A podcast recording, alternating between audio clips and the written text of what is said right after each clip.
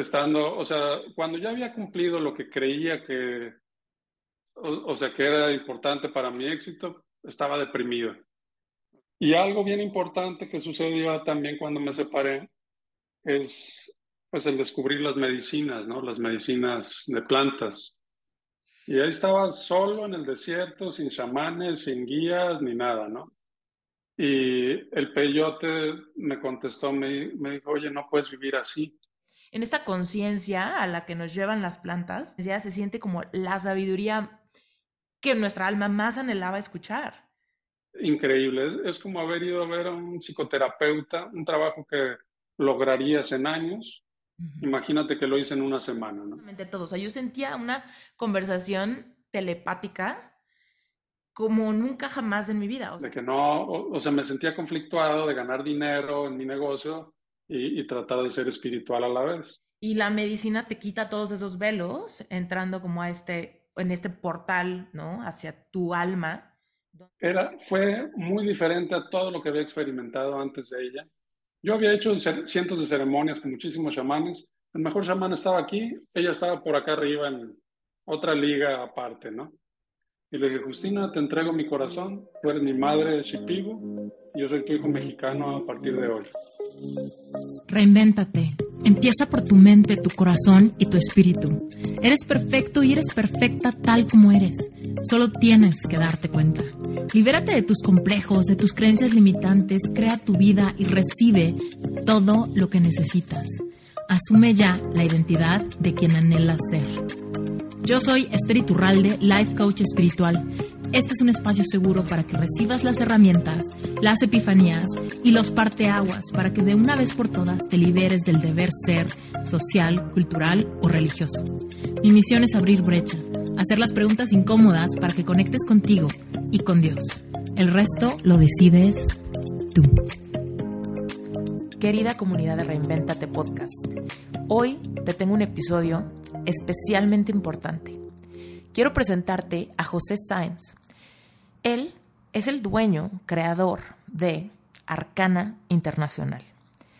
Es una organización donde tú puedes ir a retiros y tener experiencias con plantas medicinales, especialmente ayahuasca. Yo tuve el privilegio de conocer a José en una de esas experiencias. La medicina llegó a mi vida llamándome a la puerta fuertemente. Tuve el privilegio de haber encontrado un lugar mágico para tener estas experiencias. Gracias a José. Hoy te quiero presentar a esta persona que ha sido catapulta para que múltiples personas de todos lados del mundo tengan experiencias parecidas a la mía. Ha hecho que sea fácil, seguro, cuidado y auténtico el acercamiento de personas de otros países a la medicina ancestral, particularmente de los Shipibo, guardianes de la medicina del Amazonas.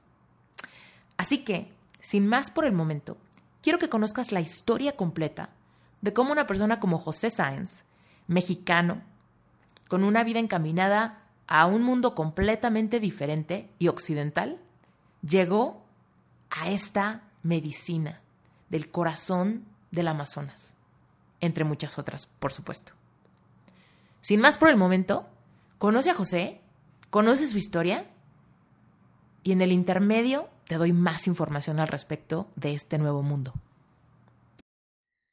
Ay, bienvenido José a Reinventate Podcast. Estoy muy contenta de tenerte, muy honrada y emocionada de poderte preguntar todo lo que quiero saber de ti. Muchísimas gracias, Esther. Es un placer estar aquí. Gracias por la invitación. Bueno, para los que, para los que nos están escuchando, quiero primero que sepan que yo tuve la oportunidad de conocer a José en el retiro de ayahuasca al que fui a finales del 2022. Y por supuesto, si quieren saber cómo fue que quise ir a este tipo de retiros, desde el primero al que fui y al segundo, donde tuve el privilegio de conocer a José, por favor escuchen el episodio anterior a este, porque ahí está todo explicado de por qué fui, cuál fue mi motivación, cuál fue mi intención y qué fue lo que pasó. Pero bueno, José, estoy súper contenta de estar aquí. Te quiero agradecer antes de empezar que hayas hecho posible que pues que Arcana exista y que haya yo encontrado el lugar ideal para conocer este nuevo mundo. No, gracias a ti. significa bastante lo que, lo que estás diciendo, la verdad. Pero bueno, aquí estamos, gracias. Oye, cuéntanos, José, cuéntanos quién eres. Cuéntale a la audiencia quién eres y qué haces hoy en día. Y luego nos vamos en ingeniería en reversa de cómo descubriste tu pasión y tu misión en la vida. Claro, mira, mi nombre es José Sáenz, este, yo tengo 48 años, soy mexicano, yo nací en Guadalajara y llevo los últimos, desde el 1995, eh, viviendo en Estados Unidos. Primero me vine como estudiante, estudiante de la carrera, después me quedé por acá estudiando y bueno, pues hice mi vida, ¿no? Ahora soy el dueño del Centro Espiritual Arcana en Perú y en México. En Perú tenemos dos centros y en México tenemos uno que operamos por temporadas. Y bueno, estos son centros de sanación en donde usamos plantas naturales, plantas del Amazonas, inclusive también utilizamos medicinas mexicanas en el centro de México. Y, y, bueno, pues estamos tratando de sanar al mundo, como le decimos, un corazón a la vez, ¿no? Usando plantas, usando la ayahuasca principalmente. Sí. Oye, José, a ver, entonces tú eres de Guadalajara. ¿Qué estudiaste o qué querías, qué querías hacer cuando, cuando te confrontaste con este momento de a qué te vas a dedicar, qué carrera universitaria vas a estudiar? ¿Tú qué estabas buscando en la vida? Mira, yo cuando estaba tipo en la prepa, a mí como que me motivaba mucho el tema de las finanzas. Eh, eh, yo soñaba con un día trabajar en Wall Street, veía las películas, y, inclusive la, la película que se llamaba Wall Street era así como que mi película favorita, ¿no? Y, bueno, por la influencia de mis hermanos, porque yo tengo tres hermanos mayores, dos, dos de ellos eran ingenieros o son ingenieros y, el tercero es neurocirujano, pues de alguna forma me, me influenciaron a que estudiara ingeniería.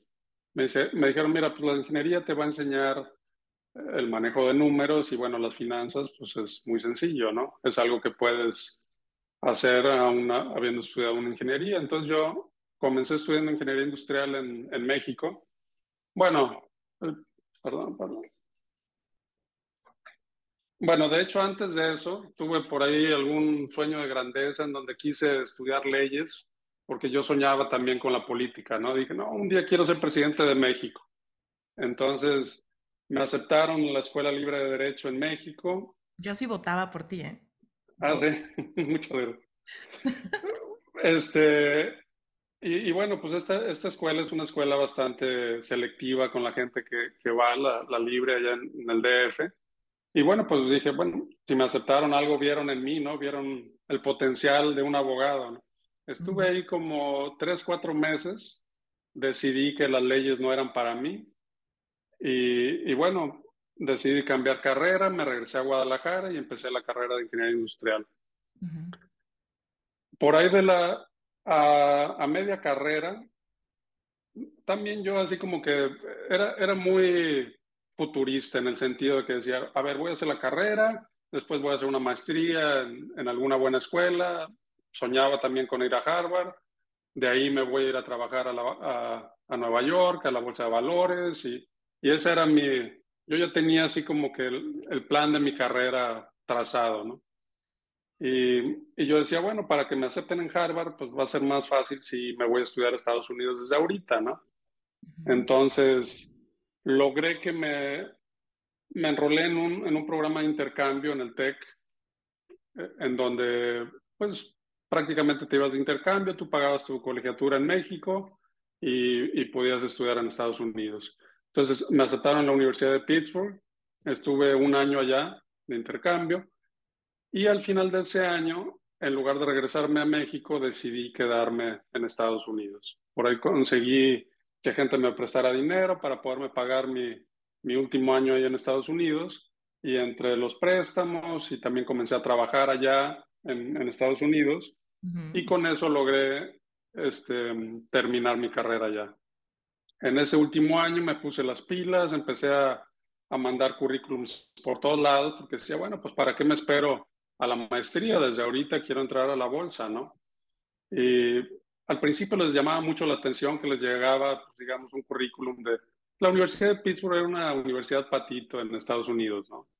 No figuraba en, en, en los lugares en donde estas empresas reclutaban gente. Estas empresas reclutaban de, de las escuelas estas de Ivy League, o sea, Princeton, Yale, Harvard, todo eso, y veían el currículum de Universidad de Pittsburgh y pues les llamaba la atención, ¿no? Muchos me batearon hasta que finalmente pues logré que, que alguien me, me entrevistara, logré que me hiciera una oferta de trabajo y así fue como me, me fui a, a trabajar a Nueva York, terminando la carrera. ¿Cuántos años tenías ahí? Ahí tenía 21 años.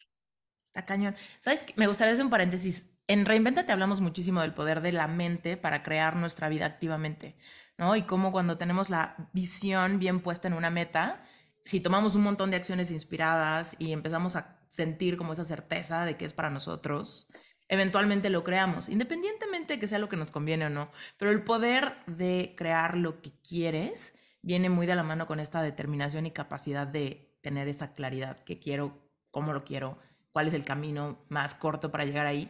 Y digo, independientemente de que no se quede ahí tu historia, pues súper potente manifestador desde chiquito. Sí, no, la, la verdad es que el, el, tema de manifestación es real. O sea, y, y, bueno, eso es cuando lo ve uno, digamos, en el pasado, pues dice, oye, pues la verdad es que yo siempre quise eso. Inclusive me, algo muy, cuando yo estaba en ese rollo de pues, tratar de conseguir trabajo en Estados Unidos, eh, mi expareja, su, su papá era muy amigo de Pedro Ferriz de Con, ¿no? Y el señor le platicó a Pedro Ferriz de Con que yo estaba tratando de entrar a Nueva York y le dijo Pedro Ferriz de Con, le dijo, uy, es súper difícil, o sea, aceptan a uno de miles de gentes que quieren, que están solicitando trabajo ahí. Y, y, yo me acuerdo que yo le dije a, a, a, mi novia, le dije, pues yo voy a ser esa persona, a esa persona que van a aceptar, yo voy a ser uno de ellos. Y tal cual, así fue. Yo entré a trabajar a, a Lehman Brothers, en, entré a trabajar en el grupo de Latinoamérica, y bueno, para mí fue una, una gran escuela, ¿no? Uh -huh. O sea, la, digo, no, no era tan glamurosa como yo me lo imaginaba, uh -huh. este, porque pues cuando vemos, te digo, las películas y todo está un poquito digamos, exagerado y, y, ves así como... Mi trabajo pues era muy diferente, ¿no? Era muy tedioso, eran horas súper largas, pero bueno, pues yo estaba realizado, yo estaba viviendo mi sueño que había tenido por muchos años, ¿no? Oye, ¿y tu familia? Supongo súper felices de que estabas en Nueva York y estabas haciendo todo esto. Sí, totalmente. O sea, mira, mi, mi familia como que era una familia así como que de overachievers, así como que siempre dos de mis hermanos habían ido a Harvard.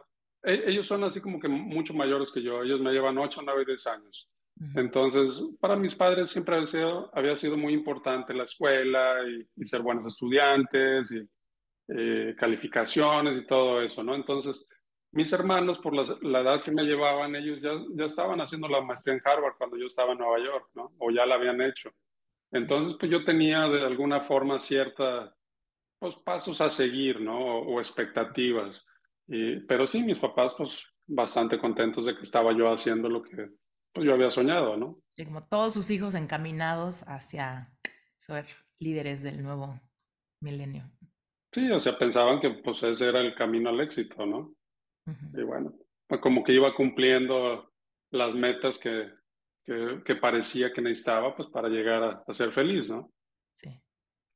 Y luego, José, entonces, a ver, no era exactamente como te lo imaginabas, pero tú estabas feliz, estabas ahí dándole. ¿Y qué pasó?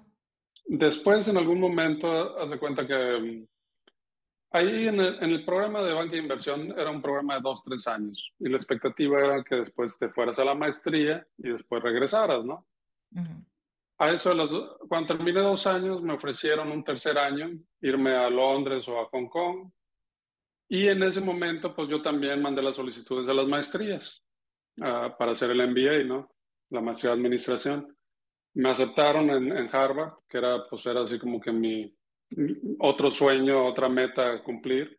Um, yo para este entonces, pues haz de cuenta que llevaba, había comenzado muy jovencito de novio con una, con una muchacha de Guadalajara y llevábamos todos estos años juntos, ¿no? Desde los 16 hasta los 24 años como a los 24, 25 años, cuando mando la mandamos la solicitud juntos a Harvard, a ella también la aceptan, y pues nos, nos, nos fuimos a Harvard. nos casamos, nos aceptaron ahora sí que casados prácticamente. Y bueno, pues ahí, ahí fue otra etapa, ¿no? De, estamos siguiendo viviendo ese, ese, sueño, estamos juntos en Harvard haciendo la maestría, somos mexicanos. Y, y bueno, la, ese periodo de Harvard pues también fue un periodo muy bonito, ¿no?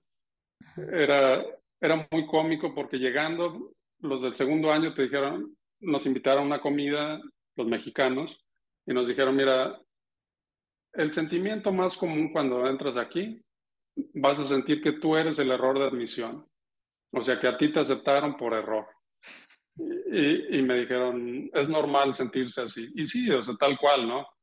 Eh, el, el, programa de Harvard es un programa muy interesante porque más que es, son cátedras que un maestro te está dando, se maneja, es, es un método socrático, en donde prácticamente tienes, es una clase de 80 agentes de todas las partes del mundo, diferentes industrias, diferentes historias que trae cada quien, y discutes casos de negocios, ¿no? Entonces, un caso de cuenta plantea una problemática que tuvo alguna empresa, al final hacen unas preguntas y bueno, el maestro ahí va como moderando la, la discusión, ¿no? Entonces, pues tú aprendes más que de un maestro, tú tienes 80 maestros, porque cada gente pues trae puntos de vista muy diferentes, algunas veces se, se contrapuntean y, y, tú de escuchar, pues tú llegas a tus propias conclusiones. Y bueno, también no, no solamente escuchar, sino se trata de participar en esa discusión, ¿no? Uh -huh. Entonces, pues era fascinante estar así con 80 gentes, pues bastante brillantes, ¿no? Sí. Este, de diferentes edades, diferentes, como te digo, países, experiencias, todo eso. Y bueno, pasamos esos dos años, increíble, súper bien, eh, era así como que un momento de pues, bastante estímulo intelectual, conocer a estas personas, actividades, empresas nuevas. Y al final de los dos años, era cuando era la fiebre de, de los startups de, de, Internet, ¿no? Todo el mundo se quería ir a iniciar su, el, la próxima empresa de tecnología o ir a trabajar a, a startups nuevos y nadie quería regresar a banca de inversión o a consultoría. A mí me ofrecieron así un super deal para que regresara. Normalmente te, te, amarraban como tres años. Te decían, pagamos tu maestría, pero tienes un compromiso por tres años con nosotros.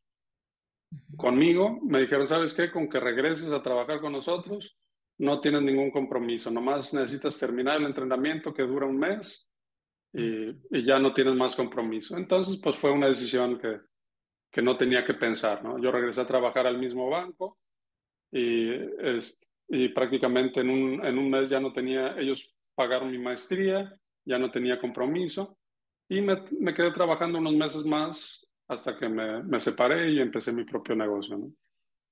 Okay. Y bueno, mi primer día en el trabajo fue el 11 de septiembre, el día de los avionazos. No manches. Y yo, yo estuve, yo tomé el mismo vuelo de Nueva York a San Francisco. A mí me contrataron en la oficina de San Francisco. Uh -huh. Lo tomé cinco días antes. ¿no? Y, y, bueno, pues había pasado todo el mes de agosto entrenando en, uh -huh. en, el, en, el, restaurante este Windows on the World que quedaba hasta arriba de las Torres Gemelas. ¿no? Entonces, bueno, pues no, no era mi momento, no, no me tocaba a mí. Qué fuerte. ¿Cómo viviste esa etapa? O sea, sí fue un super shock, me imagino. Pues sí, o sea, como que no tuvimos mucho tiempo de procesarlo, uh -huh. pero en, porque pues haz de cuenta, el primer día de trabajo pues todo lo que no pudieron trabajar desde la oficina de Nueva York, pues lo mandaron a las oficinas satélites. Yo estaba en la de San Francisco, como te decía. Uh -huh. y, y, bueno, pues sí, fue bastante impactante que decías, por cinco días yo hubiera estado en, el, en, ese avión, ¿no? Pero pues yo lo entendí así, o sea, no, no estaba en mis cartas, no me tocaba. Y, y bueno, pues aquí estamos, ¿no? Ok, oye, y entonces ahí tú estabas, pues logrando todo lo que te proponías, ¿cómo te sentías emocionalmente? Ahí estabas contento, feliz, logrando todo, felizmente casado. Mira, cuando, cuando regresé a, a la banca, banca fue una ex excelente experiencia, o sea, aprendí muchísimo en dos años, pero la verdad fue muy desgastante también. El primer año yo trabajé 363 días, o sea, tuve dos días libres. Trabajaba sábados, domingos, eh, una noche temprano era regresar a mi casa a las 11 de la noche. Este, normalmente me quedaba hasta las 2, 3 de la mañana todos los días, ¿no? Entonces, después de hacer eso un tiempo, pues la verdad es que sí te, te quemas un poco, ¿no? Entonces yo cuando regresé después de la maestría, pues en realidad regresé nomás por el deal que me ofrecieron de, de reembolsarme los costos, no porque estaba interesado en, en hacer carrera ahí, ¿no? Ahora yo también lo que veía es que veía, por ejemplo, a los banqueros senior, a, los, a los directores, y la verdad los veía pues con una vida personal que no, no les envidiaba ni tantito, ¿no? O sea, los veía así medios, había quienes estaban metidos en drogas, quienes tenían así varios divorcios, o sea, como que decía, híjole, como que este tipo de vida a la larga, pues no acaba bien, ¿no? Así como que era, no veía a nadie que decía, yo quiero vivir como ellos en el futuro, ¿no? Y yo también en algún momento, pues como que yo decía, pues yo algún día quiero tener mi propio negocio, ¿no? Entonces, cuando vi la oportunidad de dejar ese trabajo, lo, lo, dejé. Estuve prácticamente como unos tres o cuatro meses. Y después por ahí me dio un, un episodio de depresión. Estando, o sea, cuando ya había cumplido lo que creía que, o, sea, que era importante para mi éxito, estaba deprimido. O sea, de repente empecé a, pues, me costaba mucho trabajo levantarme de la cama. O sea, yo dejé ese trabajo sin saber a qué me iba a dedicar o qué era lo que seguía. Quizás el, el no tener el, la deuda, o sea, que tenía que estar pagando, o sea, como que no tenía, tenía algunos ahorros que me permitían estar ahí como en un mini sabático, pero en ese mini sabático estaba, pues en realidad deprimido, ¿no? O sea, no sabía qué quería, no me podía levantar de la cama. Eso me pasó como unos dos o tres meses. Oye, Mi pareja. Ah, eso te iba a preguntar, te iba a preguntar de tu pareja, o sea, porque en ese momento, después de también trabajar tanto, llegar tan tarde, o sea, ni se veían, yo creo. Sí, o sea, la verdad es que pues era muy poco lo, lo que vivíamos, ¿no? O sea, juntos, cada quien traía sus horarios. Después de la, la, maestría, ella también consiguió otro trabajo en, en, ahí en el área de San Francisco, en una empresa de tecnología. Y pues como que cada quien, ella andaba en su rollo, yo estaba deprimido y en algún momento me dice, oye, ¿sabes qué? Yo no puedo estar contigo así. O sea, con esta depresión que tú tienes, o lo tienes que sales porque sales, o sea, porque la verdad yo no, no puedo seguir contigo en este estado, ¿no? Y pues ahí la verdad es que solito salí. Dije, no, como que no, no veía otra alternativa más que salir de ese estado. No quise tomar medicamentos, nunca fui a ver a algún psiquiatra. Y empecé con cosas muy básicas, ¿no? O sea, dije, a ver, pues empieza a hacer ejercicio, empieza como que agarrar hábitos este, sanos. Y así salí, ¿no? Y una vez que ya me sentí un poquito mejor, también como que me enfoqué y dije, bueno, pues a ver, ¿qué negocio podemos empezar, no? Yo hace cuenta que un primo mío, él importaba muebles, o bueno, no importaba, él compraba muebles a un importador que traía muebles de Asia a México, él los compraba y los revendía. Y yo por ahí, en el, cuando terminé la maestría, estuve viajando así como que por Asia. Y me, me acuerdo que en Bali, por ejemplo, vi unos muebles tan baratos que compré muebles para mi casa en Bali, ¿no? Y desde Indonesia los mandé a Estados Unidos. Entonces dije, oye, pues yo puedo hacer lo mismo que está haciendo mi primo y en lugar de comprar el importador, yo puedo convertirme en ese importador, ¿no? Porque yo ya lo había hecho para mi casa, entonces para mí como que no, no, no se me complicaba ese tipo de cosas, entonces decidí pues usar los pocos ahorros que tenía y empecé ese negocio de muebles. Empecé importando muebles de Asia para México y, y, los vendía en México con tiendas de decoración, con decoradoras, con hoteles. Y yo, yo hacía viajes a, la, a Asia cada X tiempo de compras, a las ferias de muebles y eso. Y pues la verdad es que sí había bastante ganancias que, que tener, o sea, porque los precios eran muy económicos en Asia, ¿no? Entonces Oye, así empecé mi primer negocio.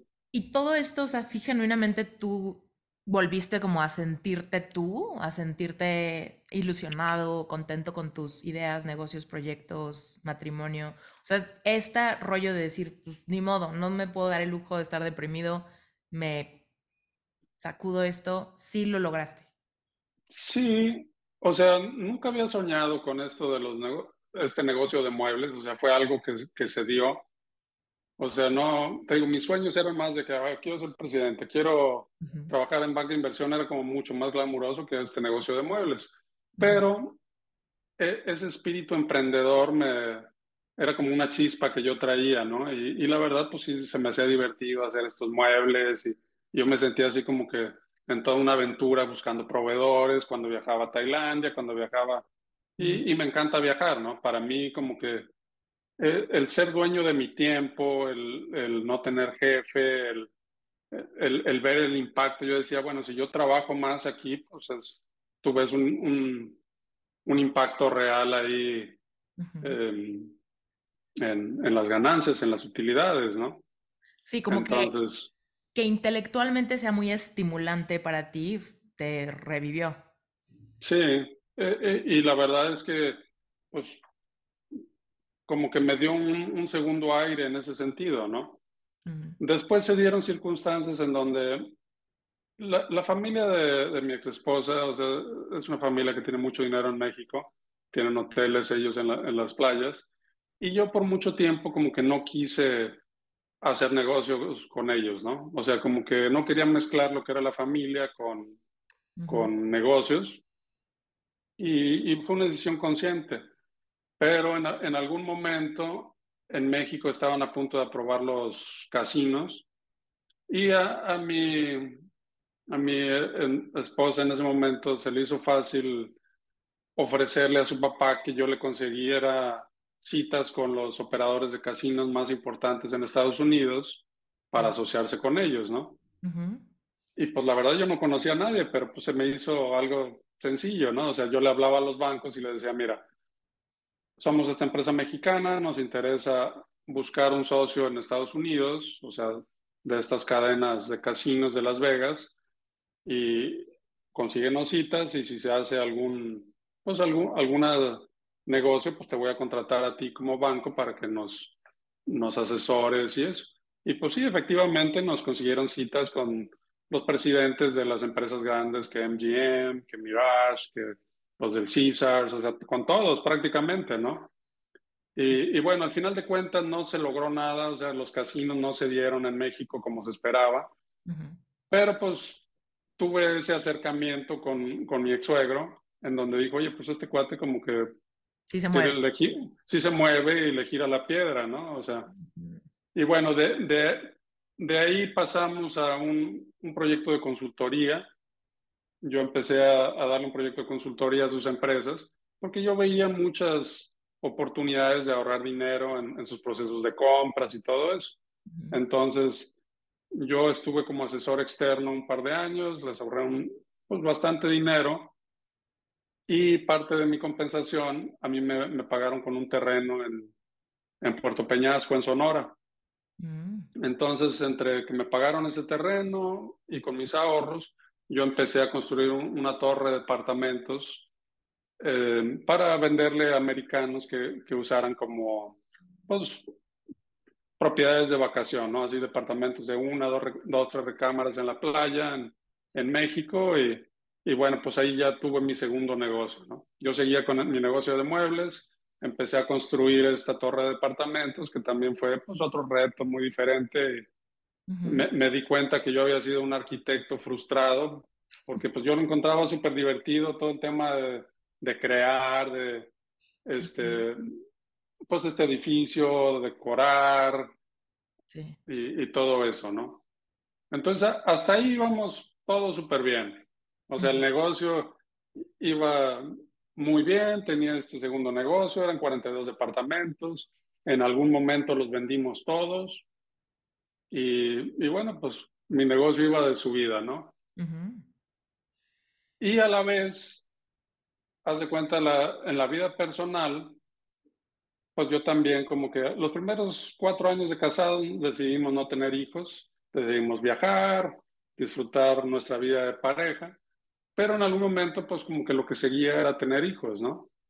Entonces, este, no podíamos tener hijos, acudimos a tratamientos de fertilidad y bueno, pues así que en un abrir y cerrar de ojo tuvimos cuatro hijos. Este, el, el, último, tuvimos un quinto hijo natural que no fue de fertilidad, que fue sorpresa. Y bueno, pues me encontré de repente a, a, mis 35 años con un negocio que va de su vida, con cinco hijos y con una situación personal un poquito complicada, ¿no? O sea, cada, cada hijo que teníamos, pues yo encontraba como que la relación personal sufría un poquito, ¿no? Como que nos íbamos distanciando un poco más. Y, y bueno, pues una vez que tú tienes hijos, pues es, una, es un trabajo de 24 horas, ¿no? Entonces, toda esa relación tan compenetrada que teníamos como pareja, poco a poco se fue, se fue aflojando un poco. Y, y bueno, pues empezaron los, los problemas personales, ¿no? los problemas de relación. Nos distanciamos. Cuando... Ahí tenía como 36 años. Ok, ok, perfecto. Y entonces... Y bueno, el, el negocio de repente se vino la crisis de Estados Unidos, de, las hipotecas. Mm. Entonces, de, de estar totalmente vendidos, hubo gente que no nos pudo pagar, nos regresó a departamentos. Y bueno, pues ahí empezó todo yo le digo o lo bautizo así como que la tormenta perfecta, ¿no? Así como que se me hizo esta, e, e, esta tormenta que pues prácticamente complicó todo, todo el negocio este que tenía de bienes raíces. Por otro lado, pues yo venía, regresaba a la casa y pues yo quería pues entendimiento y algún tipo de apoyo y pues cuál apoyo, ¿no? Así como que me decía, no, pues a ver, ayúdame a cambiar pañales y y la verdad es que, oye, teníamos, vivíamos acá en, en, Arizona para, cuando empezamos a construir la torre de departamentos ahí en, en, Puerto Peñasco, pues nos vinimos acá a Phoenix. Acá teníamos, pues, quien nos ayudara, teníamos nana, tenía quien limpiara la casa. Y yo decía, oye, pues yo estoy, mi, mi chamba es ser el proveedor para poder pagar todas estas cosas. Llego a la casa y buscando apoyo y, y pues tenía más trabajo, ¿no? De que ayúdame a cuidar a los niños o cambiar el pañal porque tienes que ser tú quien lo cambias y no, no la, la nana o tonterías así, ¿no? Entonces, pues se me vino esta tormenta perfecta y, y ahí fue donde todo se, se, se me complicó, ¿no? Vida personal, trabajo, todo, ¿no? Qué bueno que se te complicó para mucha gente. O sea, ¿no? Y entonces, ¿qué pasa? O sea, ahí que regresó esta como depresión o, o, más bien ya había morfado como en frustración y en no me gusta mi día a día o, o cómo era? Sí, o sea, era, mm, prácticamente, o sea, no, no volví a sentir esa depresión como tal, pero sí era una frustración en el decir, oye, de alguna forma yo siento que mi, mis padres, la sociedad me habían programado con algo, con una historia, uh -huh. que, que era, encuentra una buena mujer, cásate, ten muchos, ten hijos, bueno, no muchos, la historia era ten hijos, Ajá. gana mucho dinero. Y en mi mente esa, esa era la, la fórmula a la, a la felicidad, ¿no? Una vez que tú cumplas todos esos pasos, o sea, ten un buen trabajo, la, la pareja, los hijos, pues esa es la fórmula a la felicidad. Y cuando yo cumplí con todo eso, pues la verdad que distaba mucho de esa felicidad, ¿no? en cierta forma yo me sentía hueco, o sea, yo sentía como que algo me faltaba, no sabía exactamente qué era ese algo, y me sentía hasta, hasta cierto punto un poco traicionado por esa historia que yo me compré, ¿no? Porque la, la, verdad, yo había cumplido todo lo que se me había pedido y, la, y no era feliz, ¿no? Entonces, este, sí, me sentía así como que confundido, que decía, oye, pues si no es así, ¿cómo, no? O sea, ¿cómo llegas a esa felicidad si, si no es a través de estos elementos, no?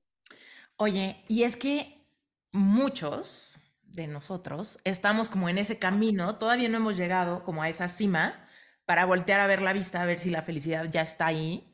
Y entonces, como que todavía estamos en esta niebla de, pues es que todavía no tengo hijos, pues es que todavía no encuentro a esa persona, pues es que todavía no tengo mucho dinero o todavía no tengo ese negocio que tiene tracción o que de alguna manera está funcionando. Entonces todavía sigo en esta, en esta nube pensando que cuando lo logre, entonces lo veo. Tener historias como la tuya es como, ah, es una ventana a lo que puede pasar cuando según tú vas a ser feliz cuando tengas esas cosas, pero en realidad nada te lo garantiza. Puede ser solo un paradigma de creencias y asumir que así va a ser. Pero al rato te das cuenta, ¿no? Que lo que más querías era un bebé, pero luego tienes una depresión postparto y es como, ¿cómo? ¿No? Querías un negocio, pero al rato te sientes vacío y es como, ¿cómo? ¿No? Entonces me, me encanta que esto haya pasado en tu vida porque entonces abre muchas, muchas posibilidades para, para que otras personas logren llegar a este lugar, quizá por una, un atajo, ¿no? De, de un nuevo mundo que ya nos irás contando. Sí. Híjole. Oye, y entonces, ¿en qué momento se da como esta sensación de esto ya no se arregla? Más bien hay que detenerlo. Pues mira, eh, yo cometí cosas de las que no, no me siento orgulloso. Yo engañé a mi esposa. O sea, porque nuestra, nuestra vida personal pues prácticamente terminó. Mm. Y pues yo tuve que resolver mis necesidades de otra forma, ¿no? Y, lo digo así porque pues la verdad me, mm. la verdad no estaba nada, nada este, orgulloso de eso, ¿no? Y yo mm. platicaba con mis amigos y me di cuenta de una, una realidad muy triste, o sea, 95% de mis amigos habían engañado a sus mujeres, ¿no? Y, y había quienes eh, contaban todas estas historias para justificar lo que hacían, pero en realidad, pues, eran engaños, ¿no? Y bueno, para no hacer el cuento muy largo, acabamos yendo a, con un, psicólogo que yo le decía papá pitufo, ¿no? Hace cuenta que parecía el papá pitufo. Era un sexólogo que estaba él en, en Colorado. Y este señor, súper, una persona muy sabia, ¿no? Y no te recibía por menos de 40 horas en una semana. Y bueno, pues no nos habló del sexo hasta el día cuarto o quinto, ¿no? Y bueno, cobraba una fortuna el señor este, ¿no? Y la verdad, yo le decía, oye, pues me siento muy mal de haber hecho esto porque pues lastimé a una persona que, la madre de mis hijos y una persona que yo amaba, ¿no? Y yo soy mucho mejor que esto, ¿no? Y, y no lo decía desde el ego, de decir, oye, yo, sino genuinamente me sentía mal, ¿no? Y me decía, mira, la verdad es que tú estabas programado por tu padre para engañarla. O sea, todo, toda tu programación desde chavito, o sea, te preparó para eso, ¿no? Porque de alguna forma yo me enteré que mi papá engañaba a mi mamá, etcétera, etcétera. y, y, me dijo varias cosas que me marcaron así bastante, ¿no? O sea, una de ellas fue, me dijo, tu integridad la puedes levantar cualquier día.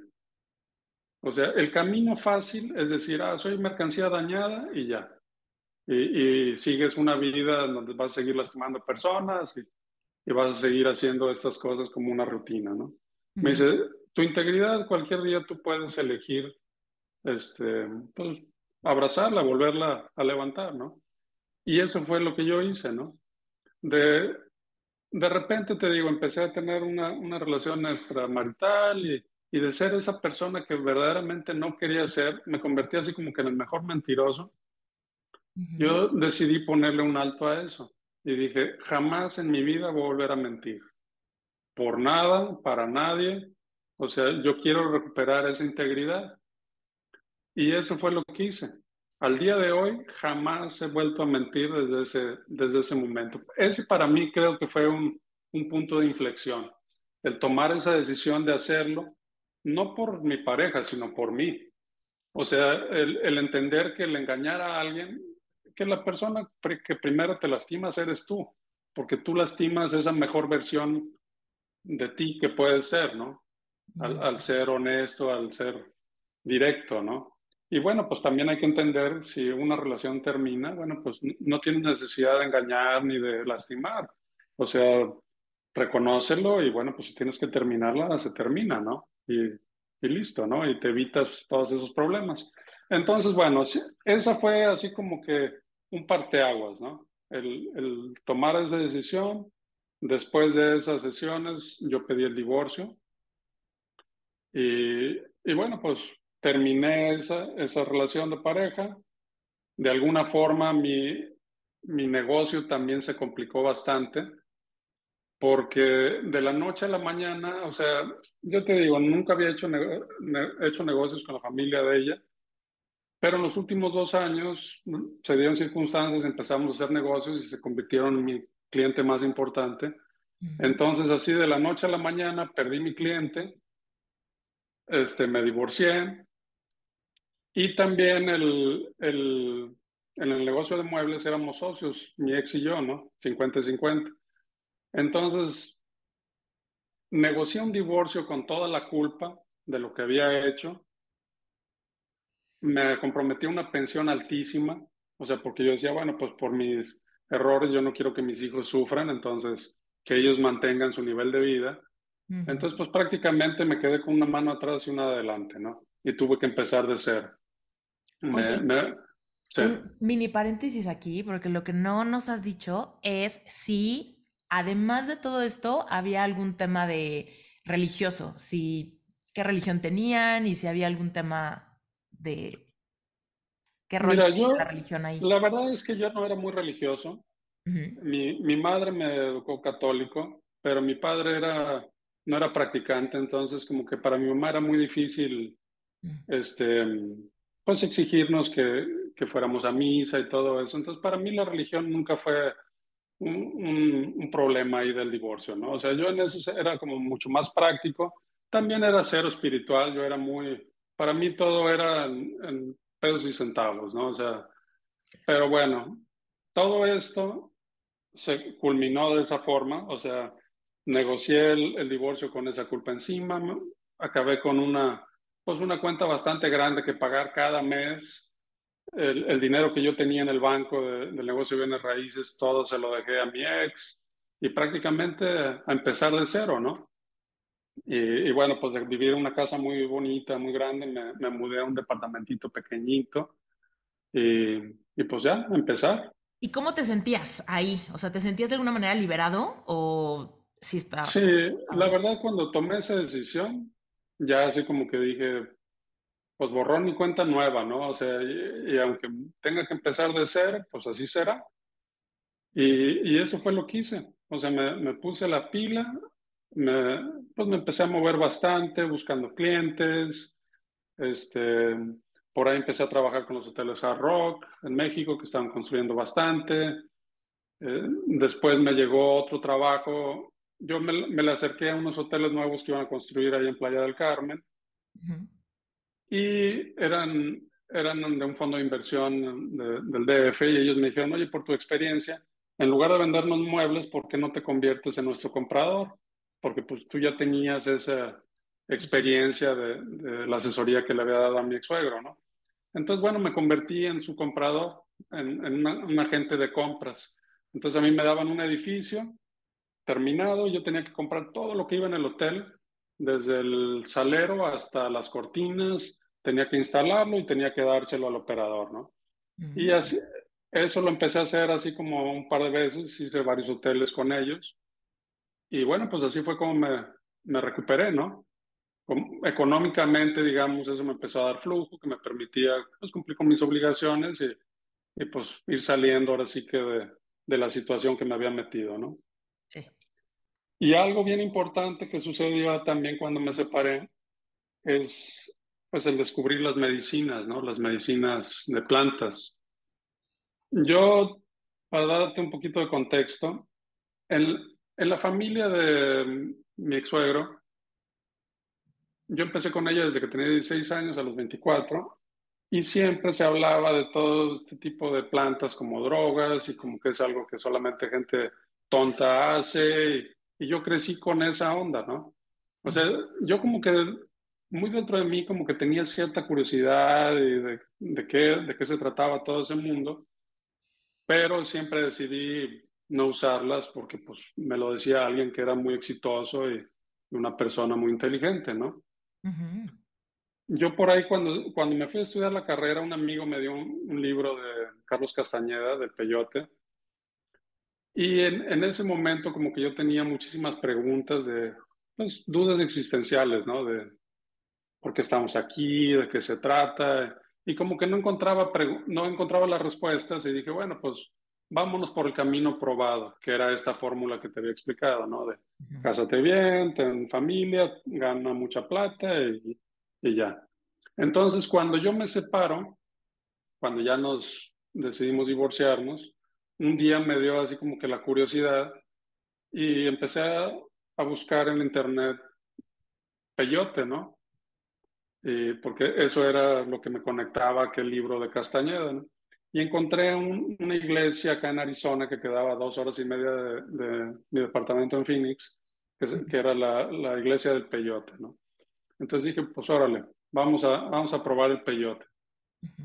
Hice mi reservación, em, llegué ahí un viernes y, prácticamente me dijeron, mira, este es tu cuarto, eh, mañana vamos a venir, tienes que estar en ayuno hasta mañana, no comas nada, solamente test, y mañana te damos las instrucciones y te vamos a dar tu medicina de peyote. Y así fue. La mañana siguiente regresaron, regresaron con un vasito así con té de peyote.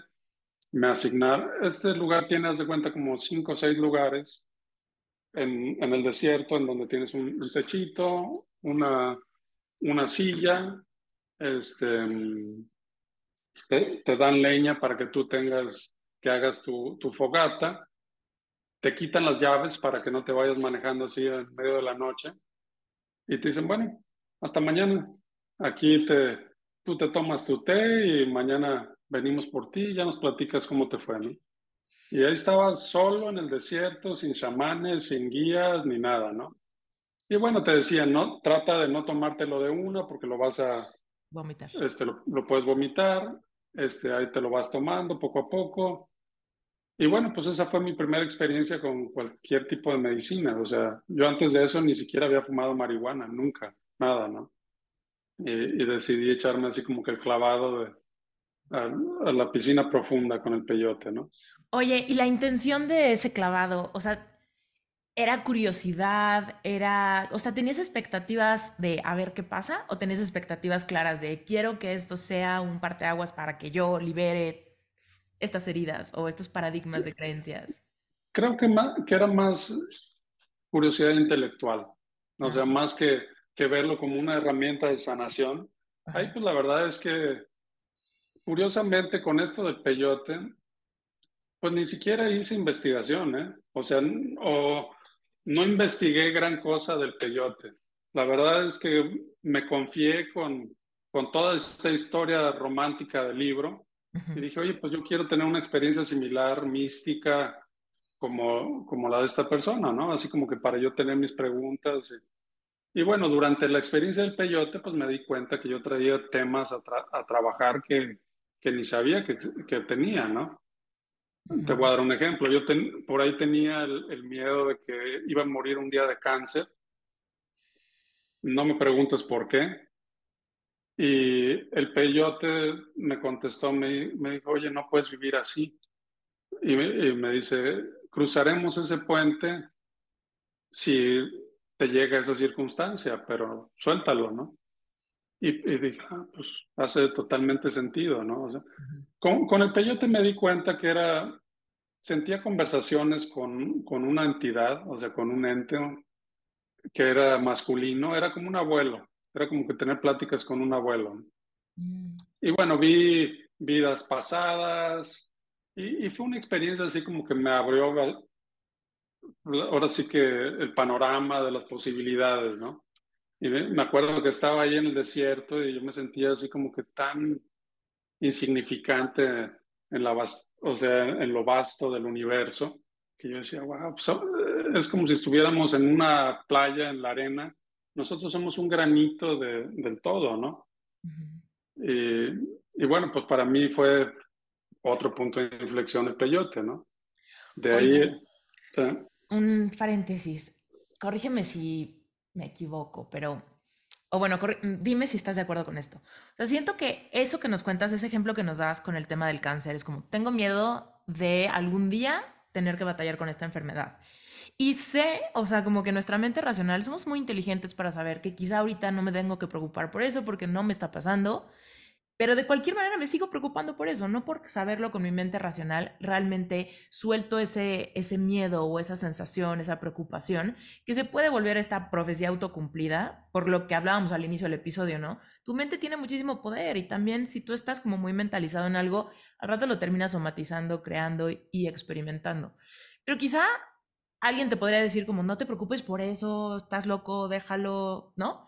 Y no penetra, no entra en ningún lado. Pero de repente, con, en, este, en esta conciencia a la que nos llevan las plantas, es como algo tan simple que quizá de oídas había oído, en lo racional no hace nada, pero en este nuevo plano de conciencia se siente como la sabiduría que nuestra alma más anhelaba escuchar. Y, ahora sí cae en esa tierra fértil de algo demasiado profundo que no es solamente tu mente inteligente, inteligente ¿no?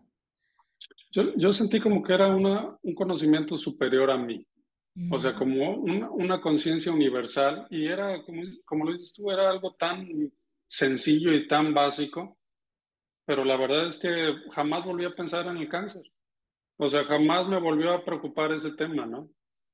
y, al final, de, al día siguiente, tuve una conversación muy interesante con el dueño de este lugar, que era un rabino. Este, y él, él me dijo, me, platicó de un doctor, me dice, oye, tienes que conocer un doctor, es un doctor americano de padres colombianos. Él tiene una clínica de ayahuasca en, en el Amazonas. Me dice, son, digamos, son personalidades muy afines, tú y él. Él vive en Phoenix y, y, y me advirtió, me dice, el peyote es un caballero. Me dice, el ayahuasca te va a dar una patada en el culo. Y dije, bueno, apúntame, así como que me intrigó el ayahuasca, ¿no? Y yo hasta ahí no había escuchado qué era ayahuasca, nada, ¿no? Entonces, regresé de ese viaje de peyote y dije, todo el mundo tiene que hacer peyote, ¿no? Le hablé al amigo que me había dado el libro de peyote. La, la primera vez creo que yo fui como por ahí de octubre. Ahí hay, una temporada en la que puedes ir. En cuando hace, en la temporada del verano es muy caliente y no puedes hacerlo. Pero bueno, eso fue como en octubre. En abril llevé a, mi pareja, ¿no?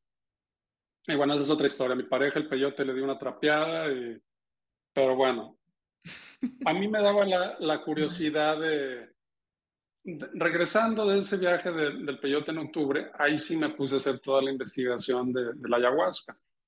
Ahí empecé a ver todos los documentales, empecé a escuchar podcasts y dije, oye, pues me llamó el ayahuasca, ¿no? Así como que quería seguir ese, esa exploración de, pues, de las plantas, ¿no? De que la verdad el peyote me había tratado bastante bien.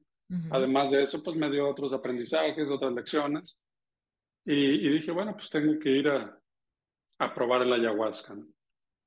Entonces, unos meses después hice reservaciones finalmente en, en, ese entonces era el 2013, era bien difícil encontrar los centros de ayahuasca, o sea, existían, pero no había una forma muy clara de, pues, de filtrar cuáles eran los buenos, cuáles... Y, y yo también, pues, una mente muy analítica traía, tenía miedo, ¿no? Así como que decía, oye, pero ¿y será seguro? ¿Y qué tal que, que me pasa algo? Y a mí lo que me daba confianza, o, bueno, busqué a este doctor, el que tenía esta clínica de ayahuasca, porque mi mente decía, bueno, pues si él es un doctor, si algo sale mal, bueno, pues este cuate te puede ayudar este, médicamente, ¿no? Y bueno, acabé yendo al, lugar este, al, al, centro de esta persona, de, de este doctor colombiano, y la verdad es que la ayahuasca, pues en una semana me, ahora sí que en el ayahuasca vine a sanar todo lo que no sabía que traía, que efectivamente, pues de, este rompimiento con mi pareja, todas estas cosas de haberla engañado, todo eso. En una semana hice pases, limpié, sané todo eso, pedí disculpas donde tenía que pedir disculpas, mandé buena energía y bueno, dije, wow, esto increíble. Es como haber ido a ver a un psicoterapeuta, un trabajo que lograrías en años. Imagínate que lo hice en una semana, ¿no? ¡Ay, qué increíble! Oye, ¿y fue duro? O sea, ir o sea, porque escucho esto y digo, pues qué padre, todo el mundo se apunta, ¿no? Pero generalmente lo que le asusta a la gente de este tipo de experiencias es, no, pero esa semana va a ser de mucho sufrimiento o esa semana va a ser de mucho miedo o cómo lo, cómo lo viviste tú. Mira, no fue fácil, o, sea, fue trabajo duro. El, el, ayahuasca, yo le digo a la gente, no es una vacación, o sea, no es una droga recreacional. El ayahuasca uno va a trabajar, o sea, y uno va a enfrentar sus miedos. La medicina te confronta también con pues, todo aquello que haces mal, el entender por qué hiciste lo que hiciste, el, también te da oportunidad de, pues, que la sanación está en perdonarte tú, en perdonar a quien te ha dañado y, y bueno, pues y te da otros aprendizajes, ¿no? Entonces, definitivamente no, no siento que fue fácil, pero siento que valió toda la pena. Eso fue una, solamente una semana. Y para mí, desde la eran cuatro ceremonias en una semana. Hacía ceremonia lunes, martes, jueves y viernes. Para mí, desde la ceremonia del martes, empezaron a hacer clic muchísimas cosas, ¿no? Este, hice pasos con Dios. Yo, yo por mucho tiempo estaba así como que un poquito peleado con Dios, o sea, no, no creía en Dios, era un poco ateo. Y en una ceremonia, haz de cuenta que yo sentí su presencia. Y, y dije, bueno, quizás no es el Dios que la religión cristiana o la religión católica nos vende, o sea, o Jesús, el hombre barbado, blanco. Yo, yo entendí que Dios era una energía, era una luz, el amor, por ejemplo, una energía cósmica, universal. Yo lo, así lo entendí.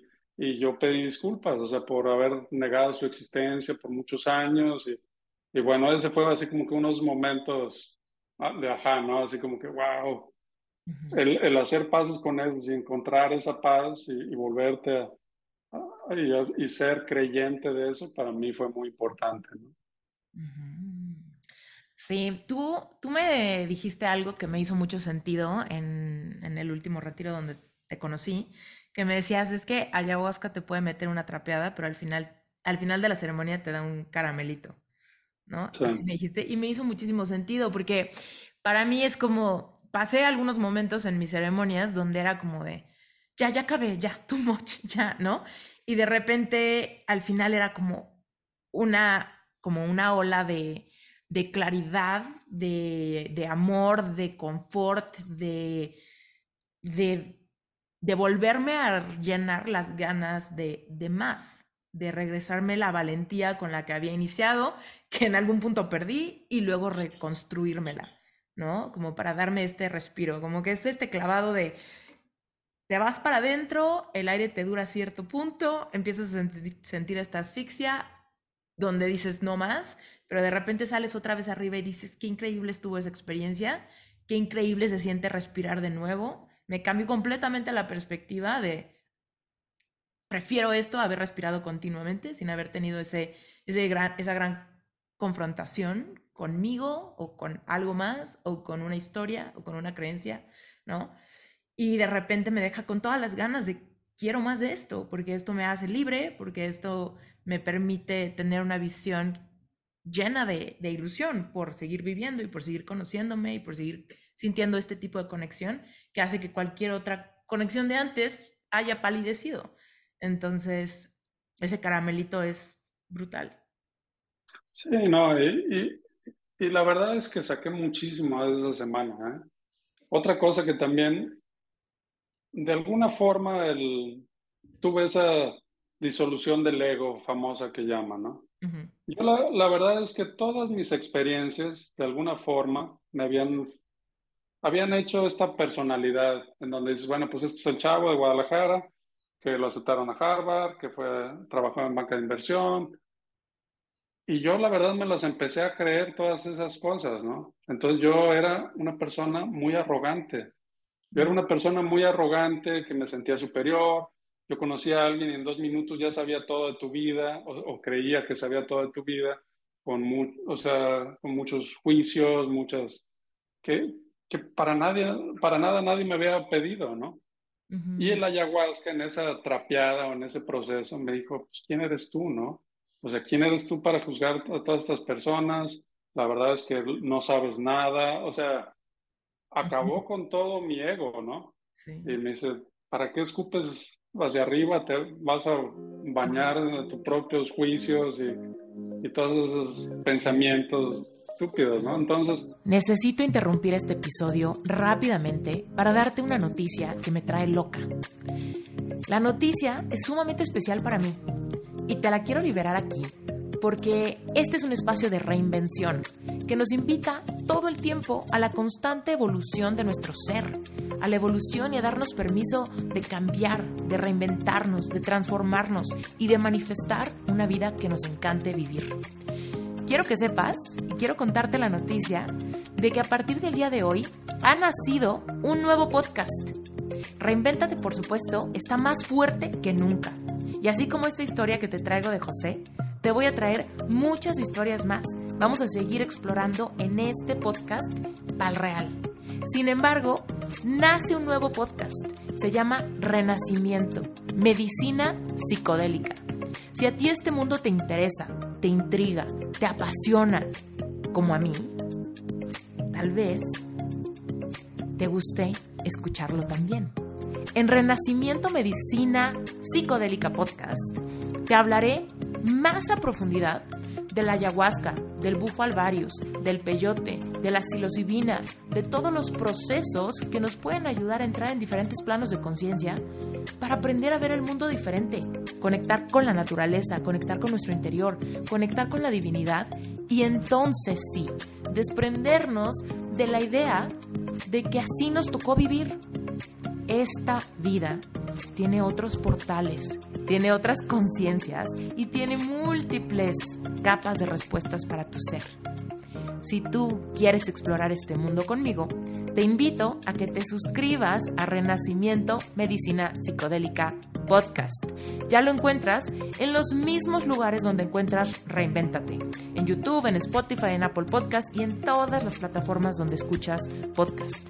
Esa es la noticia que te quería dar. Vas a conocer muchísimo más de mí, de mis experiencias y por supuesto de José en Renacimiento Podcast. Aquí es la historia de José, de cómo llegó a este nuevo mundo.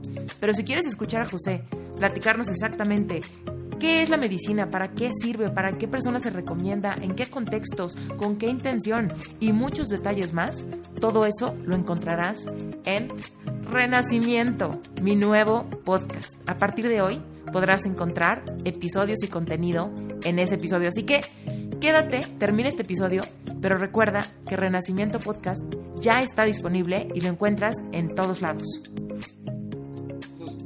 Para mí es, esa, esa experiencia pues fue muy útil, ¿no? Porque me ubicó en, en un nuevo ser pues más sencillo, más humilde, eh, en donde podía aprender de cualquier persona y, y para mí, el día de hoy, pues ese fue uno de los grandes regalos que me dio la medicina, ¿no? Porque siento que sí me, me cambió bastante en ese sentido, ¿no?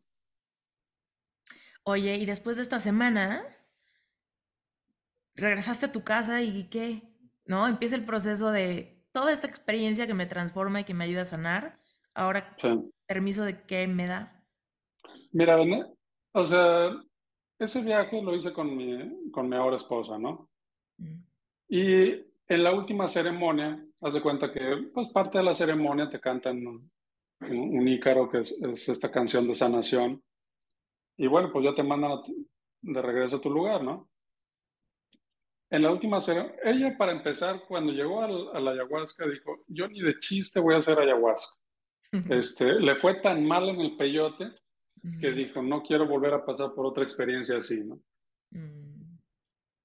Y cuando hicimos la consulta con los curanderos, ella, ella estaba en su luna y le dijeron, usted no puede tomar las primeras dos ceremonias, se tiene que esperar la tercera y va a tomar el jueves. Y ella, ah, sí, sí, ok, está bien. Y yo dije, oye, ¿qué pasó? ¿No dijiste que no ibas a tomar? Y bueno, ella finalmente decidió tomar, le fue muy bien, pero en esa última ceremonia, hace cuenta que cuando le cantan el ícaro, termina el Ícaro y ya la mandan a su lugar y le digo, no, no, a ver, regresa. La hizo regresar como cuatro o cinco veces. Le cantó como cinco o seis Ícaros en la última ceremonia. Entonces yo dije, ah, bueno, esta chica, esta, se me hace que necesita un poquito de limpieza, ¿verdad? Entonces, e-, eso fue como que en julio hicimos otra reservación para regresar por ahí de octubre o noviembre, como dos, tres meses después. Y dije, la próxima vez vamos a venir dos semanas, para, pues, porque yo sentía que ella quizás necesitaba pues trabajar mucho más en, en cosas y, y pues yo también, que pago porque me alquilen, dije, bueno, pues órale, vamos. O sea, quiero más, quiero echarme un clavado más profundo, ¿no? Y así fue que regresamos en octubre. Pero algo bien curioso de que me di cuenta, yo cuando regresé en julio, pues yo me volví a enlistar en mis rutinas, en, todo lo que estaba haciendo. Y cuando regresé en octubre, haz de cuenta como si no hubiera hecho ningún retiro en julio. O sea, me sentí igual de contaminado, igual de... Dije, híjole, qué rápido puedes perder todo lo que la medicina te da, ¿no? O sea, cuando uno regresa y, vuelves a, hacer lo que siempre has hecho, bueno, pues vas a tener los mismos resultados, ¿no? E, es, muy iluso pensar que haciendo lo mismo vas a tener un, pues un resultado diferente, ¿no? Entonces, bueno, ese fue el segundo viaje que hicimos. En ese segundo viaje íbamos a hacer dos semanas seguidas y la primera semana se cuenta que fue súper intensa, nos invitó el chamán a una ceremonia privada con su familia. Y bueno, al final de la primera semana, el viaje lo hicimos, partamos tres semanas, íbamos a hacer dos semanas de retiro y una semana íbamos a ir a la selva, a ver animales, naturaleza, etc.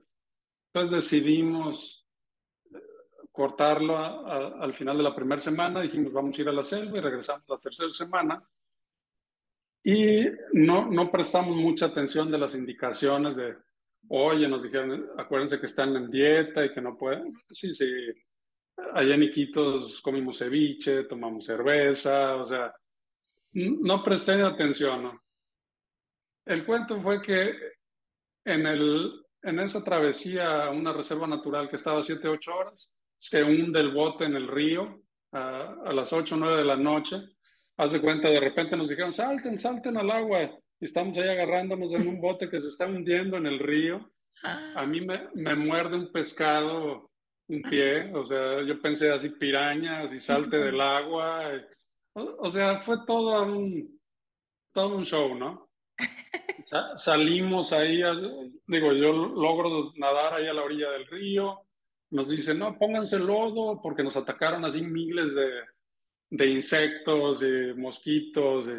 Y bueno, pues esa, fue nuestra experiencia la segunda semana, ¿no? Regresamos la tercera semana al retiro y me dicen después de la primera ceremonia, ¿qué tal? ¿Cómo te fue? Le dije, mira, mis visiones estuvieron tan claras como el agua del Amazonas. Haz de cuenta que había vuelto a empezar, o sea, por todo, digo, por no hacer caso a, a, la dieta y a las indicaciones y eso, bueno, pues yo no, yo no sé si tuvo que ver con lo que nos pasó, no, pero pues hace cuenta que dimos 10 pasos atrás y, bueno, pues regresamos a la última semana, ¿no? Y bueno, pues fue aprendizaje, ¿no? Experiencias y que, que hacen buena, buen material para contar historias de eso. Oye, ¿y ella, tu pareja, cómo estaba? O sea, de esta, de esta experiencia de haberse hundido ahí, todo, o sea, me imagino que todos en pánico. Porque digo, ahí hay o sea, obviamente lo de las pirañas, pero también las anacondas, ¿no? Están en el agua.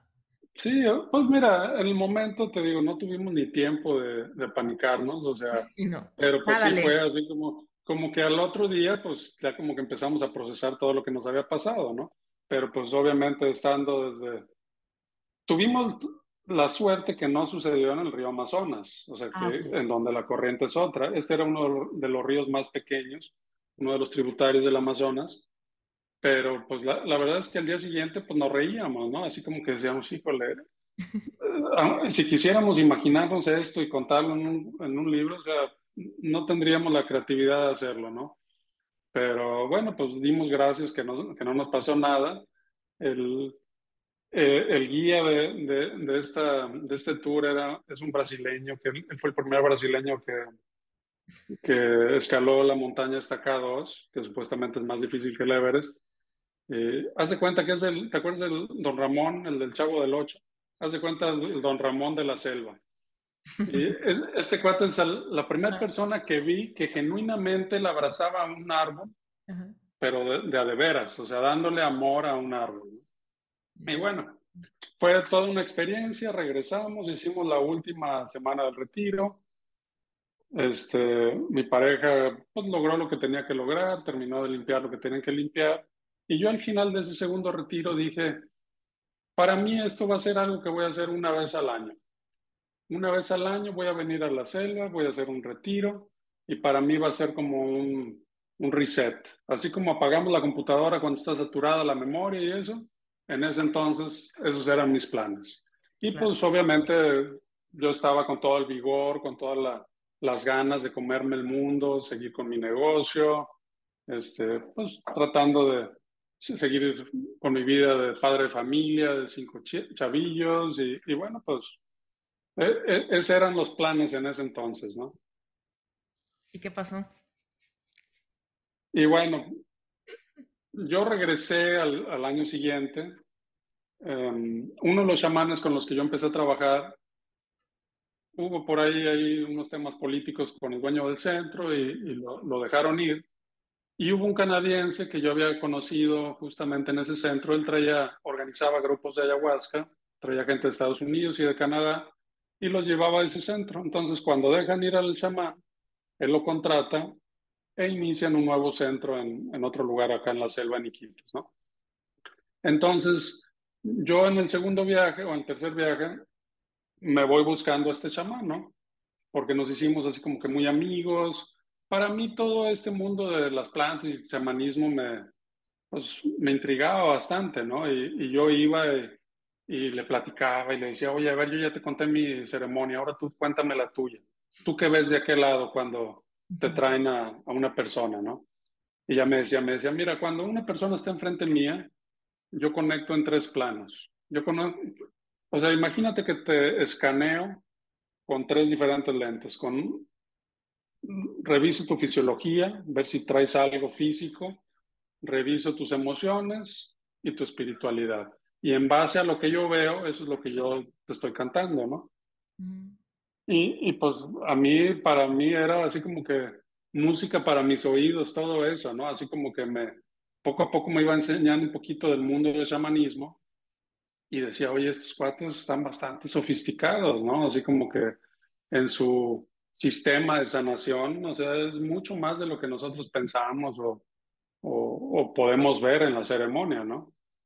Y bueno, yo... Te cuento algo, algo en la línea de lo que acabas de decir. En una de, creo que en mi penúltima ceremonia, ahorita a finales del 2022, yo estaba enfrente de Misael, Misael, uno de los chamanes, y hubo un momento en el que te lo juro que yo podía poner mis manos al fuego de que él sabía exactamente todo lo que estaba pasando conmigo, absolutamente todo. O sea, yo sentía una conversación telepática como nunca jamás en mi vida. O sea, esto de la telepatía siempre había sido como, ay, sí, nos, nos telepateamos, ¿no? Una cosa que digo cuando tú tienes hambre y yo también, ¿no? Nos telepateamos. Pero aquí fue una, una sensación de, es que él sabe exactamente qué me está pasando y me está ayudando. O sea, me está viendo, me está ayudando. Y yo sí, siento cómo sabe lo que me pasa. O sea, y sentía una conexión cañona con su... Digo, sé que esto es, esto es lo que, lo que te dicen, ¿no? Que pasa, pero como que de saberlo es diferente a sentirlo con ese músculo de certeza, de decir, no lo puedo tocar, no sé qué está pasando, o sea, no sé cómo explicárselo a alguien más sin que suene a locura, pero realmente yo sé que hubo una conversación ahí, sé que él sabía exactamente si mi trip estaba placentero o confuso o aterrador, pero sabía que su, su ícaro me estaba como sacando de esa nata, hasta que te lo juro que yo estaba como una, como esta cobra en, en su canasta, ¿no? Y Misael tenía la, la, la flauta. La flautita. Y yo decía, Ay", o sea, te lo juro que yo decía como, gracias, o sea, gracias porque, porque me ves, porque me estás acompañando, porque me estás ayudando, o sea, literal, como que me estaba dando la cuerda y yo estaba rapeleando en el plano físico pero, pero espiritualmente, o sea, sentía que él estaba como, ya te vi, o sea, ya te vi, tranquila, ya te vi, vamos, ¿no? Y yo, y, duraba, y en eso pasé por todas las emociones, ¿no? De repente como el miedo, luego como la tristeza, luego como el gracias, y de repente como que el, fluir, y de repente como el disfrute de decir, o sea, wow, ¿no? Después de eso, al, al, día siguiente en la integración, o sea, yo lo único que quería era como verle la cara, ¿no? Y tengo una foto con él y la veo seguido, o sea, es como, no quiero que se me olvide tu rostro nunca, ¿no? Una cosa loca. Pero bueno, y entonces... Sí, la, la verdad es que la, la, relación que uno hace con, e, con estas personas, con los curanderos, pues es, es, una relación muy íntima, o sea, es, es como cuando tú vas con un cirujano que te opera y, y que es una operación profunda de, o sea, pues de tu ser, ¿no? Y que básicamente se trata de, de quitarte todos esos programas que, que vas, que, que pues te van imponiendo, digamos, conforme vas creciendo, ¿no? Entonces, desaprender. Es, un proceso de desaprender y, y, conectar con tu verdadero ser. Entonces, bueno, yo, yo regresé o, me fui buscando a este chamán, a este otro centro. Y esa, esa vez yo fui solo. y hice un viaje de dos semanas. Eh, cuando llegué allá al centro, este chamán, pues nos habíamos hecho muy amigos. Me dice, oye, muchas gracias por venir, significa mucho para mí que me haya seguido. Y, bueno, y él teníamos conversaciones así súper interesantes, súper largas, y él me contaba que sus sueños era tener un, un centro en, en, su casa, ¿no? O sea, tener un templo para hacer ceremonias y, y, y yo le dije, oye, pues sabes qué, mira, yo no soy ninguna persona rica, o sea, pero pues yo siento que te puedo ayudar, ¿no? O sea, tú ayudas a tantas personas cada año que ya, ya te toca que alguien te, te ayude a ti, ¿no? Entonces, esa fue la primera vez que yo ayudé a alguien sin, o sea, tener expectativa alguna de, de recibir algo a cambio, ¿no? Entonces, al terminar las dos semanas, fuimos a, a su casa, yo quería conocer, él quería presentarme a su familia, y le dije, bueno, va, vamos a construir un, un templo en tu casa para poder hacer ceremonias. Eh, era un templo un poco más pequeño de, que, el, que, tú conoces en, en, la selva. Era como para 14, 15 personas. Construimos unos baños, unas regaderas. Esa primera vez que fui, que hicimos ceremonia, o sea, era un baño ecológico el que había, que era una letrina, unos escaloncitos y pues la verdad estaba del terror, ¿no? Imagínate, estabas ahí en el baño y unas arañas así de unos 15, 20 centímetros. Y dije, no, no, espérate, necesitamos baños. Y porque en mis, en mis planes era decir, oye, pues eh, yo que quiero regresar a hacer medicina una vez al año, pues en lugar de ir a, a pues digamos, al centro de este canadiense, puedo venir a su casa y el dinero que usaría en el retiro, pues lo puedo usar en, en proyectos sociales aquí en su comunidad, ¿no? Porque ahí como que me, me enganchó el ayudar a otros, ¿no? Dije, oye, esto se siente muy bien. Entonces, pues hay, hay que seguir ayudando con proyectos y yo veía pues todas las carencias y, y necesidades que tenían en la comunidad de él, ¿no? Entonces, bueno, pues esa era, esa fue la segunda etapa, ¿no? A pasar de, vengo a hacer retiros, a, a construir este templo en su casa y decir ahora pues voy a venir una vez al año a su casa, ¿no? Hice un viaje para inaugurar cuando terminamos el templo ese, estuvo increíble. Fui con, fui con mi mejor amigo a inaugurarla. Esta es una persona, ah, pues fue el que me regaló el libro del peyote cuando teníamos 19 años en la carrera. E, él es otro mexicano, una mente muy brillante. Y yo cuando empecé con todo este rollo de la espiritualidad, caí en un... Es un dilema muy común, o sea, que, o, un paradigma en donde dices, tú crees que para ser espiritual tienes que desprenderte de todos los bienes materiales, ¿no? Que, que los bienes materiales son incompatibles con la espiritualidad. Mm. Y, y, yo empecé con ese rollo en mi cabeza, ¿no? De que no, o, o sea, me sentía conflictuado de ganar dinero en mi negocio y, tratar de ser espiritual a la vez. Y con mi amigo tuvimos así como que hicimos dos ceremonias, una estuvo súper intensa y, la segunda como que teníamos charlas súper profundas, ¿no? Y me decía, ¿sabes qué? Pues traes una mentalidad de loser, ¿no? O, o, sea, me dice, no, no se trata de uno o el otro, no se trata de la espiritualidad y los bienes materiales. Dice, puedes tener los dos. Todo depende qué haces con tus, tus bienes materiales, ¿no? Si les das un buen uso, pues es compatible y es válido, ¿no?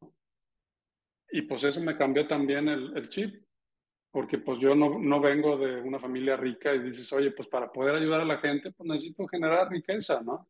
O sea, Sí, puedes ayudar con tu tiempo, puedes ayudar con tu esfuerzo y todo eso, pero bueno, pues tienes mayor impacto si generas recursos que te permite compartirlos con otros, ¿no? Entonces, pues eso también me, me cambió bastante, ¿no? Y, y bueno... Sí. Te decir, eso me, me encanta el rollo de aprender a relacionarnos con la energía del dinero desde un lugar diferente al que aprendimos cultural, socialmente, ¿no? En nuestro camino. Porque de repente, o sea, todo se vuelve bien básico de, pues es que los votos de, de, pobreza y de ayudar y demás siempre estuvieron, bueno, cuando menos en mi vida, siempre estuvieron como puestos en, ah, la gente sumamente espiritual del catolicismo generalmente es como muy humilde, entonces la gente que se separa de Dios es como la gente que se seduce por el mundo, ¿no? Y el mundo está repleto de los placeres, del dinero, de los viajes, de, de la ropa, de las posesiones, ¿no? Y de repente decir, bueno, pues que no soy un ser espiritual, tengo una experiencia física. Y en esta experiencia física, este plano cuántico de posibilidades es mi playground. Si yo juzgo este juguete malo, pues entonces pues es un juguete malo. Pero si yo estoy interactuando con el plano cuántico de posibilidades, me doy cuenta que últimamente nada existe y todo es energía, incluido el Ferrari y también el, no sé, la pipa de la paz, ¿no? Yo decido en cuál, o sea, mi corazón hacia cuál me guía, o sea, en cuál siento que estoy viviendo mi, mi propósito sin la necesidad de juzgar o etiquetar una como, como la mala o la seductora y la otra como la, la eficiente y la herramienta de paz. ¿no? Así es. Mira, e, el dinero es un tema bien, bien complicado. O sea, o bueno, puede ser muy complicado, puede ser muy sencillo. ¿no? Cuando no lo tienes, crees que el dinero te da la felicidad. Y la realidad es que cuando lo tienes, pues te das cuenta que no es el caso, ¿no? O sea, la falta de dinero sí te puede hacer infeliz, pero una vez que tú tienes cierta cantidad de dinero, el, acumular más no te va a hacer más feliz, ¿no? Simplemente ya llenaste esa, esa necesidad y ya, digamos, no estás preocupado, ¿no? Yo, por ejemplo, si ganara 10 veces lo que gano, comería en los mismos lugares, viajaría a los mismos lugares. O sea, quizás la única diferencia es que pues cambiaría mi carro más seguido, a lo mejor compraría ropa más seguido, pero eso no me, e, eso no me hace o me deshace, ¿no?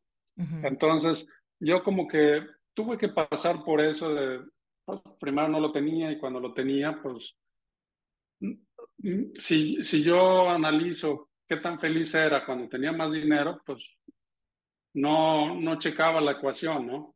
Entonces, tuve ese aprendizaje del dinero, pero sí entendí a través de, estas conversaciones con mi amigo, pues que sí necesitaba yo generar riqueza para poder seguir con estos deseos de ayudar a la gente y hacer este tipo de proyectos, ¿no? Oye, José, te cuento que uno de los episodios más escuchados de Reinventate se llama eh, Necesitas querer más dinero. Así se llama el episodio. Y lo que hablo es de que, o sea, el dinero es como un, un expansor o una lupa, ¿no? Nos hace más grande, o sea, como que nos puede hacer expandirnos, expandir y derramar más de lo que somos. Y en ese episodio hablaba, pues por supuesto que si eres una mala persona, ¿no? En el supuesto caso que fuese, que no creo que nadie con ese perfil escuche Reinventate Anyway, pero el punto es como, claro que si eres una mala persona, ¿no? Pues evidentemente si tienes más dinero te vuelves más prepotente o te vuelves más ojete, te vuelves más, em, no sé, presumido o algo. Pero cuando estás en este proceso de sanación, el hecho de tener más dinero te va a permitir amar más o te va a permitir amar en el plano 3D de una manera más eficiente. Fuera de eso, tu amor tu forma de ser o tu personalidad o la energía desde la que actúas no, no va a cambiar, simplemente en este plano vas a poder tener un impacto más tangible si tienes más dinero. Sí, totalmente, totalmente de acuerdo. O sea, y, Y la verdad es que siento que, que, es una herramienta que te permite pues, tener, amplificar ese impacto que, al que viniste a tener en, en este mundo, ¿no? y, y, bueno, entenderlo así. O, otra cosa que también, por ejemplo, para mí fue importante aprender era el, el tema de la presencia y, y de el tiempo. O sea, antes, por ejemplo, antes de hacer medicina, yo estaba muy preocupado con el pasado, temas del pasado. Híjole, es que hice esto mal y esto mal. Y, y bueno, finalmente resolví el pasado, era como que cerré un capítulo y, y ahora veo hacia el futuro. Y después mi preocupación era el futuro. Era decir, bueno, ¿qué, ¿qué pasaría? ¿Voy a ser exitoso? ¿Voy a tener estas metas? Porque pues yo también me, me fijaba metas bastante ambiciosas, ¿no? Altas, ¿no? Y en algún momento entendí, y como que siempre vivía en el pasado y en el futuro. Y decía, bueno, pues, por ejemplo, cuando estaba en la maestría, decía, no, quiero comprarme un carro, un Mercedes. Y me compré un Mercedes cuando me gradué. El gusto me duró dos semanas. O sea, a las dos semanas dije, híjole, ¿ahora qué? Ya esto no me hace feliz. No, pues un avión privado y esa era mi siguiente meta, ¿no? Y, y como que siempre iba pateando hacia adelante qué era lo siguiente que me iba a comprar, ¿no?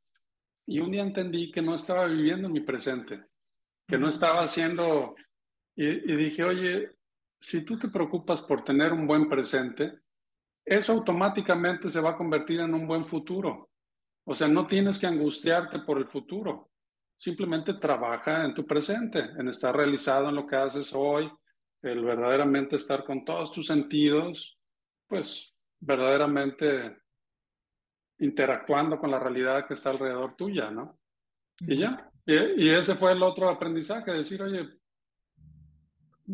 lidia con tus temas del pasado de tal forma que no sea un, un lastre que vienes cargando. Y el futuro, bueno, pues sí está bien tener tus metas y, y revisarlas de vez en cuando, pero no hay que vivir en el futuro, hay que vivir ahorita. Uh -huh. Entonces ese fue otro, así como que de los aprendizajes o mensajes que me llegaron así muy pronto con la medicina, ¿no? Y pues también eso eliminó mucho estrés y mucha angustia que yo cargaba, ¿no? Fíjate, me identifico con eso, con que dices de la presencia, y, y es curioso que todo mindfulness, o sea, cualquier técnica de med meditativa, te dice eso, te dice que solo existe el presente. El pasado no existe, el futuro tampoco existe y lo único que tenemos es el hoy. Sin embargo, me identifico contigo porque siento que solamente en, o sea, solamente con la medicina fue que realmente ese 20 que ya sabía cayó como en el corazón. Como de, mi mente ya lo sabe, pero no porque mi mente lo sepa, lo sé implementar. Y sé que en mi día a día me deje de preocupar el futuro o de ilusionar el futuro o de poner triste el pasado o lo que sea, ¿no? Entonces, como de saberlo ya lo sabía, pero no había penetrado mis tejidos, ¿no? Y la medicina hace eso. Sí, sí, te digo, es, es como, son cosas que, como lo dices, muchas veces ya las sabemos, ¿sí? Y es nomás como que verdaderamente creerlas, ¿no? o como que verdaderamente tu cuerpo, que cada célula de tu cuerpo lo recuerda y lo, y lo da como algo, como que esa es la, la verdad, eso, eso, es lo que tienes que hacer. ¿Sí? sí. Y es por, yo, yo creo que también por eso, digo, independientemente de que yo fui a terapia un tiempo y no me funcionó en absoluto. De cualquier manera no tengo nada en contra de la terapia, porque reconozco que a mucha gente sí le ayuda, pero siento que el rollo de por qué la terapia puede tardar tanto es porque la terapia, supongamos una muy buena terapia, tiene que como penetrar muchos velos de conciencia, ¿no? Y de mis creencias y mi personalidad y mi forma de ser y mi experiencia con el mundo y los dilemas con los que lidio.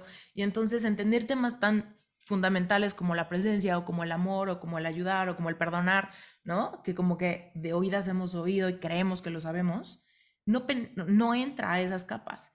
Y la medicina te quita todos esos velos entrando como a este, en este portal, ¿no? Hacia tu alma, donde estas verdades por fin hacen sentido y por fin se sienten como esa verdad que me ayuda a liberarme de pesos y sanar. Sí, ¡Ah! Increíble. Oye, y entonces, a ver, pero en tu historia, todo esto eventualmente te lleva, ¿en qué momento nace la visión de Arcana? Mira, yo, yo a los pocos meses que, que le construí este templo al, al chamán, el chamán un día me, me llama y me dice, oye, el, el canadiense, el dueño de este centro donde yo trabajo, quiere vender el centro. Me dice, ¿te interesaría tener un centro de ayahuasca? Y le dije, híjole, pues la verdad nunca lo había contemplado yo, ¿no? Así como que, pues yo seguía con mi negocio acá de agencia de compras y todo eso, y pues me estaba yendo bien. Pero dije, bueno, pues, ¿por qué no? ¿No? O sea, como que esta oportunidad vino y me buscó. Entonces le dije, bueno, pues a ver, lo contacté, le dije, mándame los números del, negocio. Me dice, pues, ¿cuáles números? O sea, no, no existía nada, no existían números y este es un centro que ya tenía quizás año y medio trabajando, ¿no? Entonces, pues yo hice mis propios supuestos, hice mis, este, pues mis, mis pronósticos de ventas, etcétera. Sí. Y dije, bueno, pues ahora le va. Le hice una oferta, ¿no? De comprarle el, centro. Cuando le, le, hago la oferta, me dice, híjole, pues, ¿sabes qué? No estoy listo para vender. Me dice, pero ¿qué tal que considerarías una sociedad? Y le dije, mira, pues la verdad es que yo nunca he tenido un socio, pero bajo las circunstancias correctas, pues lo podemos hacer, ¿no? Entonces yo, eran básicamente dos. Le dije, si yo me voy a involucrar y le voy a dedicar tiempo, yo necesito ser el socio mayoritario y tenemos que invitar también al, chamán de socio, porque este lugar pues es, lo que es gracias en parte al, al, al trabajo del chamán, ¿no? Entonces, bueno, finalmente aceptó y de la noche a la mañana, pues de repente empecé con siendo dueño mayoritario de este centro que, que es el que tú conoces, ¿no?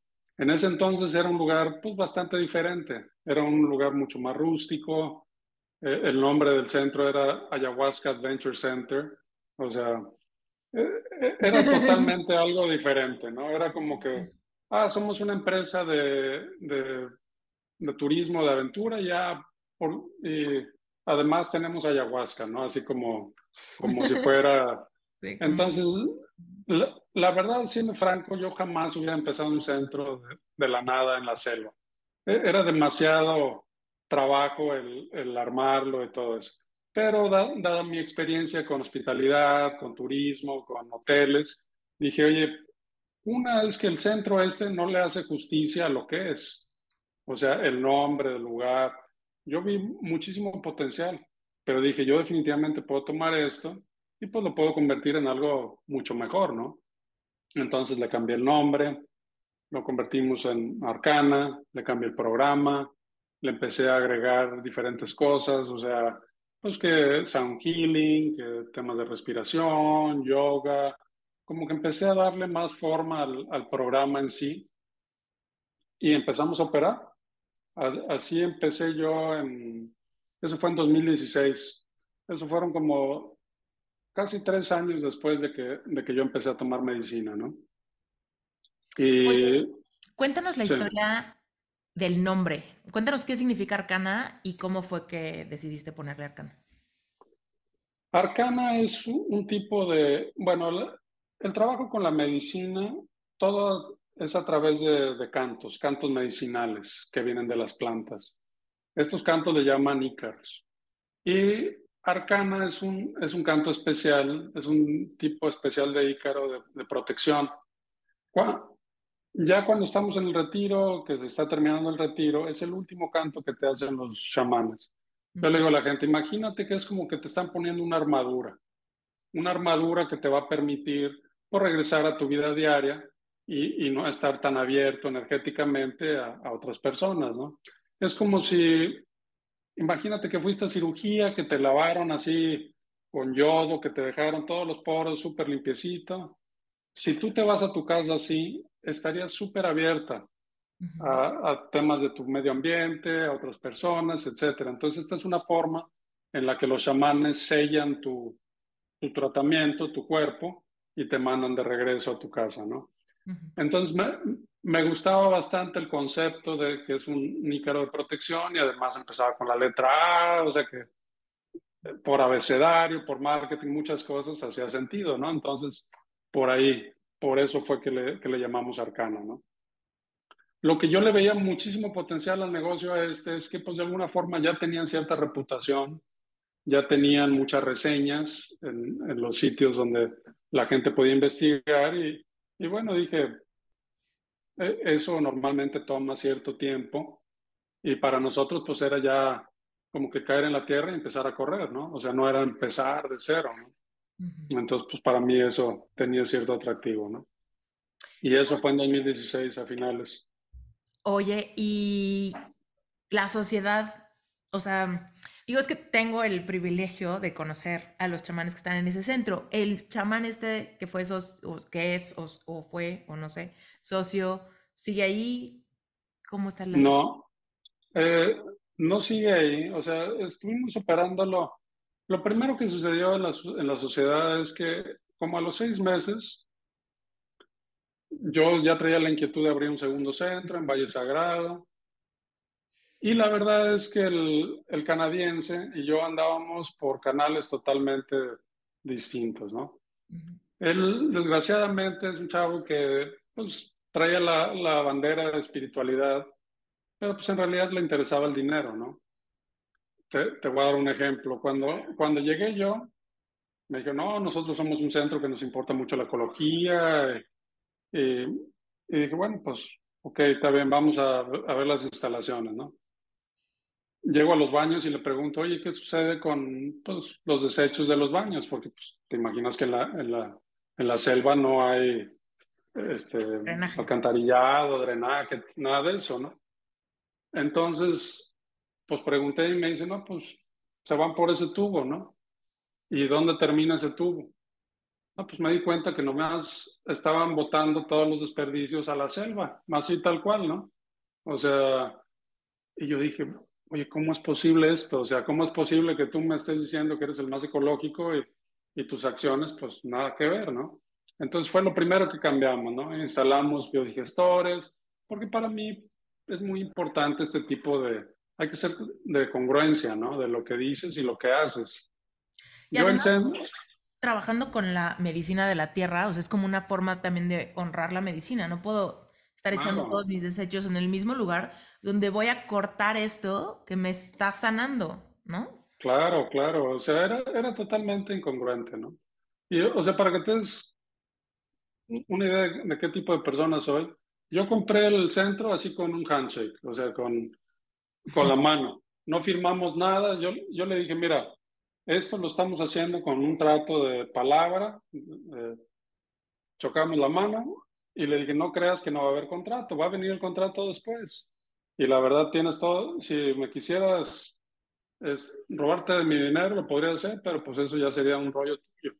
Para mí mi palabra es súper importante, entonces para mí pues esa palabra, como te decía, tiene que ser congruente con lo que haces, ¿no? Entonces, bueno, el, el, caso es que a los seis, siete meses, este chavo y yo andábamos en canales distintos, ¿no?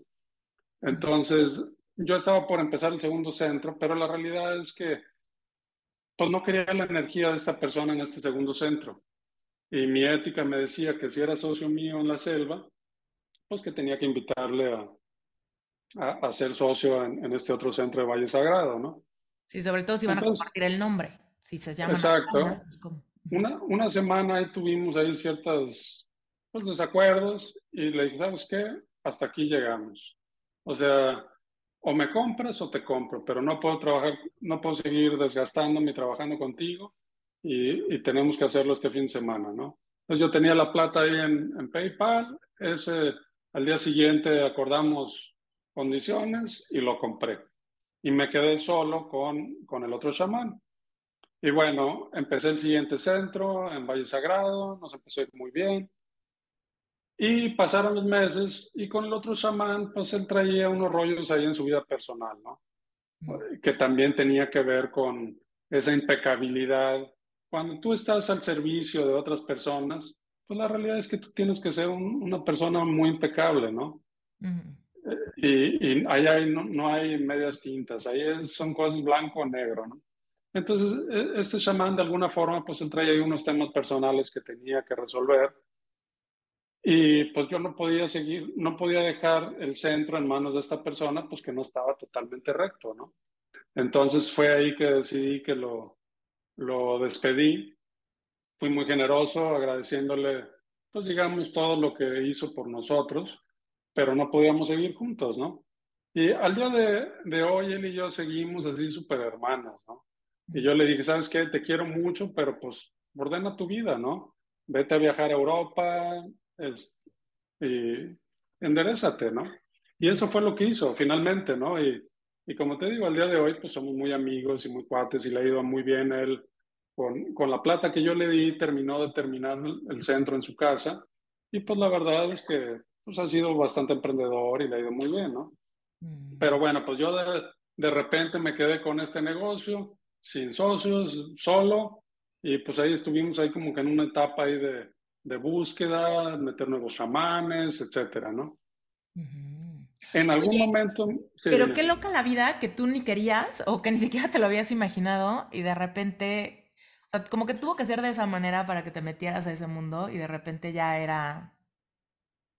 ¿En qué momento se empezó a sentir, ya esto es lo mío y lo que más ocupa el espacio mental? Y mis muebles quedaron como no sé si... Mira, en algún momento para mí era muy desgastante el, el, tener los dos negocios. Em, el, el, último proyecto que hice con, en esta agencia de compra era un hotel en Los Cabos.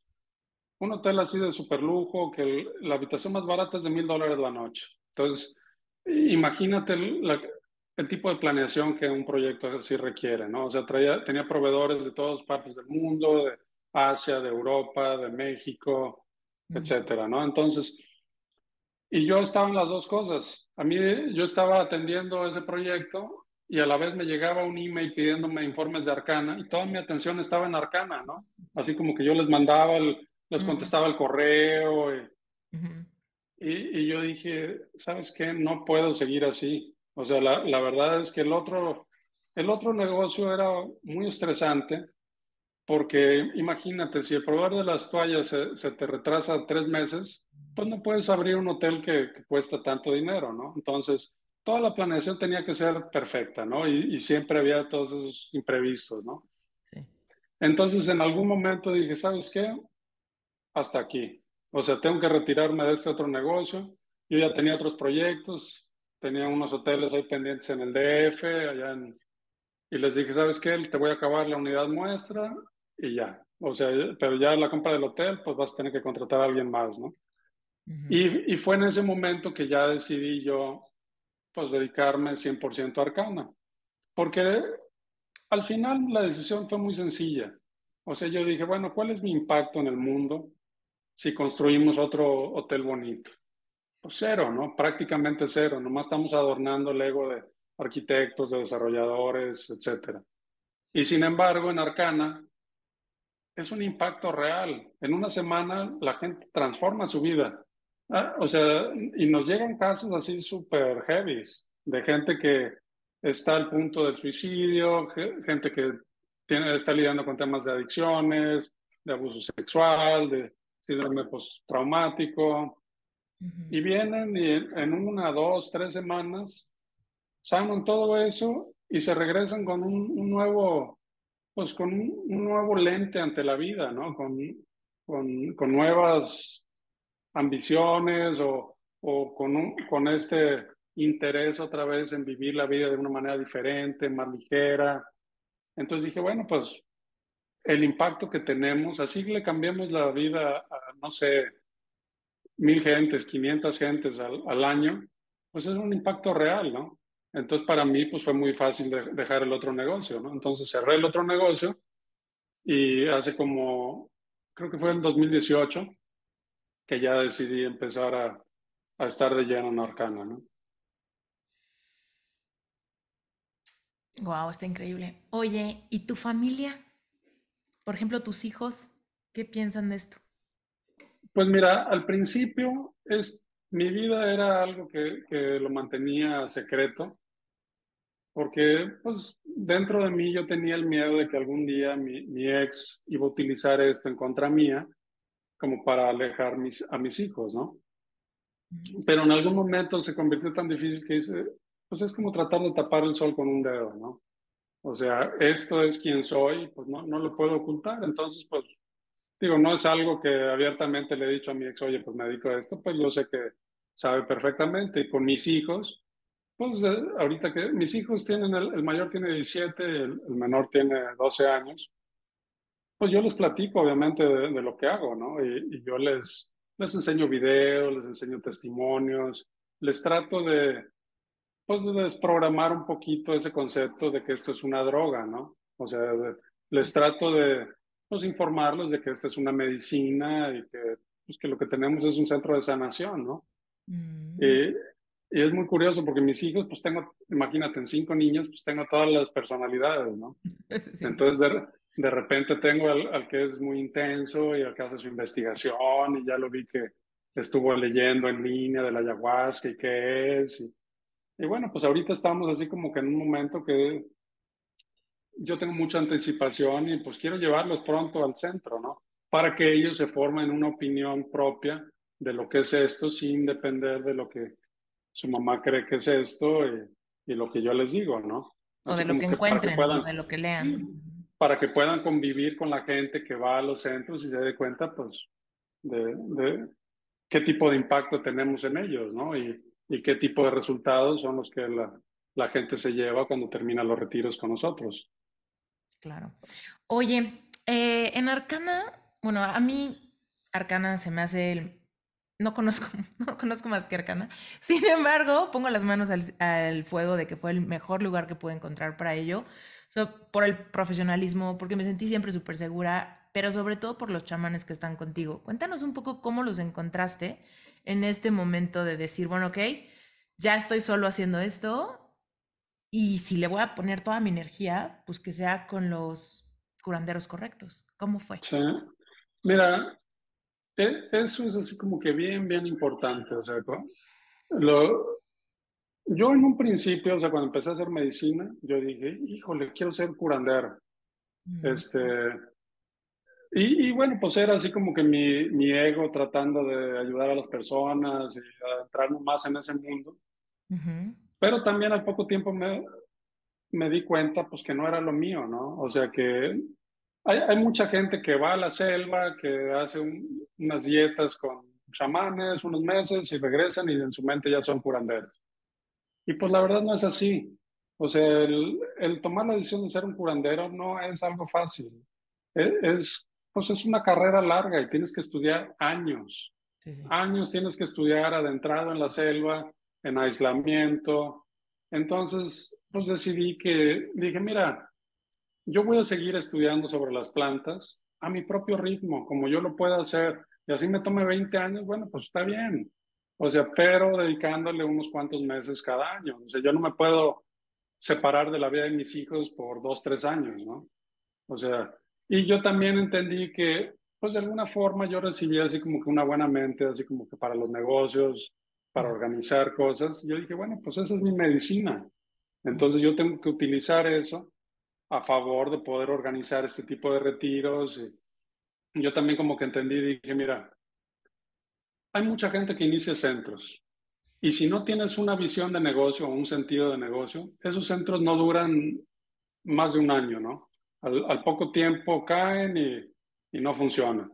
Y por otro lado, si tú tienes un negocio que es pura visión de negocio en dólares y centavos y que no tienen un sentido espiritual, es un negocio hueco.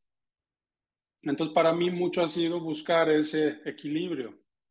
O sea, de sí tener la visión de negocio que pues, te permite que eso sea algo sustentable a futuro, pero nunca perder la visión de por qué lo estamos haciendo, ¿no? Y cuál es ese, esa columna medular espiritual, ¿no? Entonces, para mí, ese, siempre he tratado de mantener e, ese equilibrio, ¿no? Sí.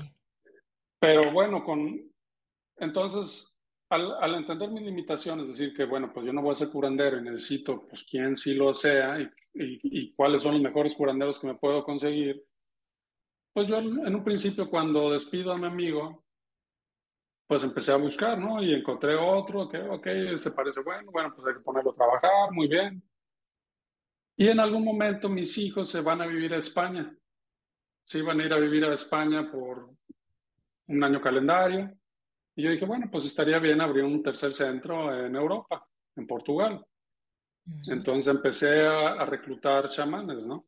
Y bueno, los chamanes no es alguien que encuentras en LinkedIn, ¿no? Entonces empecé así como que a buscar en, en Pucallpa. Y bueno, me topé con un video en YouTube de, una maestra de medicina, la maestra Justina, y era, era un cortometraje de 15 minutos. Y no había teléfono, no había email, le escribí a quien lo posteó, nunca me contestó. Algo dentro de mí me decía que tenía que conocer a esta persona. Este, la estuve buscando un mes y, y soy bastante bueno para soy bastante diestro con el Google, ¿no? Y nada, en un mes no lo encontré. Sí, o sea, y bueno, ya cuando, justo cuando me estaba dando por vencido, que dije, mira, no voy a encontrar a esta persona, pues ni modo, organizamos un, un retiro interno en donde traje el personal de Valle Sagrado a la selva y uno de los chamanes, platicando con él, me dijo, ah, yo la conozco, ¿no? Entonces me consiguió el, el número de su comunidad le hablo a su comunidad y me dice, no, pues sabes qué, tenemos, llama en media hora, tenemos que ir a buscarla eh, y, bueno, pues ya platicas con ella, ¿no? Hablo con ella y le digo, me presento, soy José, tengo estos centros, me interesa conocerte, podrías venir a Pucallpa a, entrevistarte conmigo. Y me dijo, no, lo siento, tengo una paciente en casa y pues que no la puedo dejar. Pero me dice, pero tú puedes venir a mi comunidad, te invito, ¿no? Y ella me dijo, mira, hay un bote que sale de tal laguna a las 5 de la mañana, los martes. Y, bueno, pues ahí voy, ¿no? Iba con, con un colega que tú, que tú, conoces, con Shanta, ¿no? Y pues ahí íbamos él y yo en esta aventura. Y, bueno, 12 horas después de travesía, imagínate 12 horas, así como que yendo a lo más profundo de la selva, y llegamos a la comunidad de la maestra, ¿no? Y eh, la comunidad se llamaba Vencedor, que ya el nombre pues como que prometía, ¿no? Y yo decía, bueno, promete el nombre de la comunidad, ¿no? Y nos bajamos del bote y nos encontramos a esta, pues esta persona bajita, que mide yo creo menos de 1,50, y, y nos recibía así con unos brazos tan abiertos que parecía un cóndor, ¿no? Y yo dije, me, pareció extraño porque los, pues, los maestros de, de esta etnia Shipibo son bastante reservados, no son muy emotivos, ¿no? Y para ella era como que nos estaba recibiendo como que si nos conociera de siempre, bienvenidos a casa, ¿no? Mm. Y, y, bueno, esa noche hicimos ceremonia, éramos Shantanu, la persona que estaba con ella, una japonesa, y, y yo, y teníamos como cinco chamanes, ¿no? Y en esa ceremonia, así como que, pues ahora sí que me voló la tapa de los, de la cabeza, ¿no? Así como que era, fue muy diferente a todo lo que había experimentado antes de ella. Yo había hecho cientos de ceremonias con muchísimos chamanes. El mejor chamán estaba aquí, ella estaba por acá arriba en otra liga aparte, ¿no? Y, bueno, tuvimos oportunidad de hacer dos ceremonias. En la segunda ceremonia, mi madre había muerto unos meses anterior, como tres o cuatro meses, y se me presenta en ceremonia mi mamá y me dice, yo ya dejé mi cuerpo físico, te dejo a Justina, Justina es tu madre ahora. Ella te va a cuidar, ella cuídala como si fuera yo y ella te va a cuidar a ti. Mm. E-, ese fue el mensaje de la segunda ceremonia. Entonces, al día siguiente yo tenía así una, una piedrita que me habían regalado en forma de un corazón y le dije, Justina, te entrego mi corazón, tú eres mi madre de Shipibo y yo soy tu hijo mexicano a partir de hoy.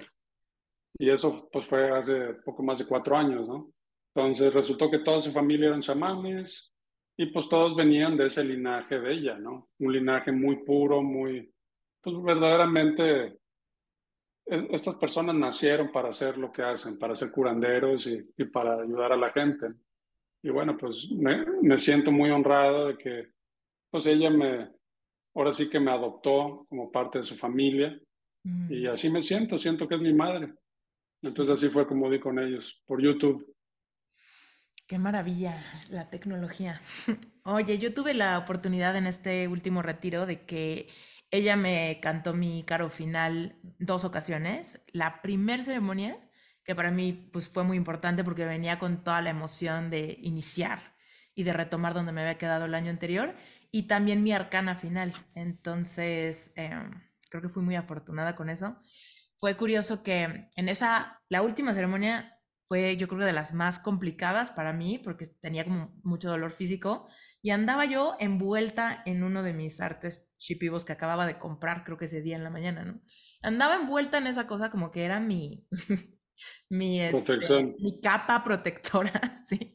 Y cuando al final, cuando ella me dio la soplada final, que ya explicaremos qué es eso más adelante, pero yo creo que me vio tan así, tan, aferrada que me dio mi soplada en las manos y en la cabeza, en mi, en mi colmillo de jaguar que me había regalado Misael y en mi sábana shipibo protectora. Y yo me fui muy, muy contenta, la tengo súper protegida así en una bolsa, no quiero que se le vaya su mapacho nunca.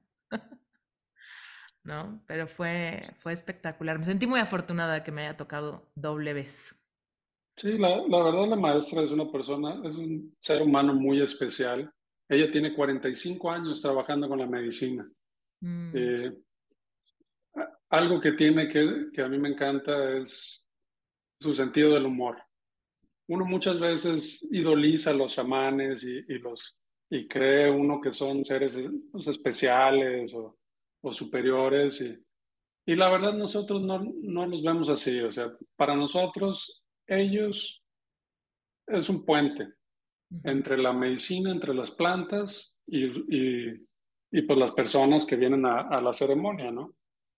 Y efectivamente sí tienen mucho que ver en la ceremonia y, ellos sí, pues podrías decir que te sanan, ¿no? Con sus cantos y te ayudan y así como comentabas, eso de que Misael sabía lo que estabas pasando y todo eso, pues es real. Y, pero la, la maestra lo que tiene es una ligereza en su ser envidiable. O sea, de repente la ves como una niña de 14 años. Ella tiene alrededor de 64, 65 años yo a veces la veo como una abuela de 90 años y a veces la veo como una niña de 15 años, con esa ligereza que se, se muere de risa, o sea, nos contamos chistes ella y yo todo el tiempo. Y, y la verdad, no, ella se divierte haciendo lo que hace. O sea, no es, a pesar de que es trabajo serio, no tiene por qué ser solemne. O sea, una vez que cuando ellos liberan todas estas energías y todo eso, pues parte del trabajo también es regresarle a las personas felicidad y gozo y esa misma ligereza transmitírsela a los pacientes, ¿no? Yo le digo a las personas, le dije, si tu chamán no tiene un sentido del humor, corre. O sea, corre, de la, vete a, eh, estás con el chamán equivocado, ¿no? Porque sí es bien, bien importante el que tengan, el que sean así personas ligeras. Sí, tiene mucho sentido. Sí, porque si no, ¿cómo, ¿cómo regresas a la vida normal, no? Si, si sientes que todo tiene que ser muy serio, eventualmente, ¿qué pasa? ¿Cómo puedes volver a relacionarte con tus amigos, con tu familia, con tus hijos, con tu mascota, con el, con el mundo como se mueve? Y yo creo que ese sentido del humor también es ese, ese puente que te permite tener una experiencia trascendental y no tomarte la vida tan en serio cuando regresas a tu casa para que puedas seguir conviviendo, que puedas seguir funcionando, que puedas seguir interactuando con, con el mundo 3D que has forjado. Yo, yo creo que muchas veces nosotros nos tomamos esa vida tan en serio y, nos creemos los problemas, verdaderamente los hacemos como que ah, es algo, se va a acabar esto. Y la verdad es que pues se trata de aligerarte, ¿no? Y, y también regresar a, estar en contacto con ese niño interior que todos llevamos, ¿no? Ese niño interior que no tiene tapujos, que no tiene censura, o sea, como que es alguien que se divierte y que para él el mundo es, es así como que un playground, ¿no? Así como que venimos a divertirnos, a tener una, pues a, ser ligeros. Y bueno, de, de, repente sí, efectivamente tenemos que pasar por traumas y, y, y tenemos estas pues cosas que pasan que son difíciles, pero no, no necesariamente tenemos que definirnos por esos traumas. No eres el trauma. O sea, tú tienes la, una vez un, un huésped lo, lo, dijo, Dice, vivir en, en el infierno es una decisión propia. Tú puedes elegir quedarte ahí, o puedes elegir pararte y marcharte, ¿no? Y, y cambiar tu, tu mente, ¿no? Sí. Y es muy cierto. Fíjate, ahorita que estás diciendo esto, me acabas de acordar de algo súper potente que me pasó hace poquito. Em, estaba yo teniendo muchos conflictos emocionales antes del retiro a Perú. Andaba yo conflictuada y clavadísima en la textura de algunas confrontaciones y desacuerdos y cosas de mi vida diaria. Y me comí un hermoso hongo en Valle de Bravo. Y andaba yo paseando en la noche por un jardín y lo único que pensaba, o sea, esta idea que llegó a mi mente con mi propia voz, pero que yo sabía que no era mi propio mensaje, solamente decía, ¿por qué sufras? No sufras. Y era como un mantra, era como un mantra que yo tenía penetrado en mi cabeza, es que ¿por qué sufres? No sufras, ¿por qué sufres? No sufras, ¿por qué sufres? No sufras. Mientras veía las estrellas y el pasto y, y las plantitas que había por ahí en este jardín. Y regresé como a, bueno, me fui a la cama a maravillada, maravillada, liberada, tranquila, suelta. Yo decía, ¿qué locura que andaba yo tomándomelo tan en serio y pensando que esto es tan importante y los límites que tengo que poner y lo que tengo que implementar y los cambios que vienen ahora, ¿no? Y todo esto me lo estaba tomando tan en, en serio que me estaba generando un sufrimiento autoimpuesto por mi forma de procesarlo, ¿no? Y este, esta medicina, que también me fascina, eh, solamente me vino a dar ese mensaje, ¿no? Ese mensaje como taravilla ¿Por qué sufres? Solo no sufras. O sea, y no era aquí el rollo de, pero es que me hicieron o no me hicieron, o cómo lo sano, cómo lo trasciendo. Era como de, tú estás eligiendo sufrir, puedes elegir no hacerlo. Ya.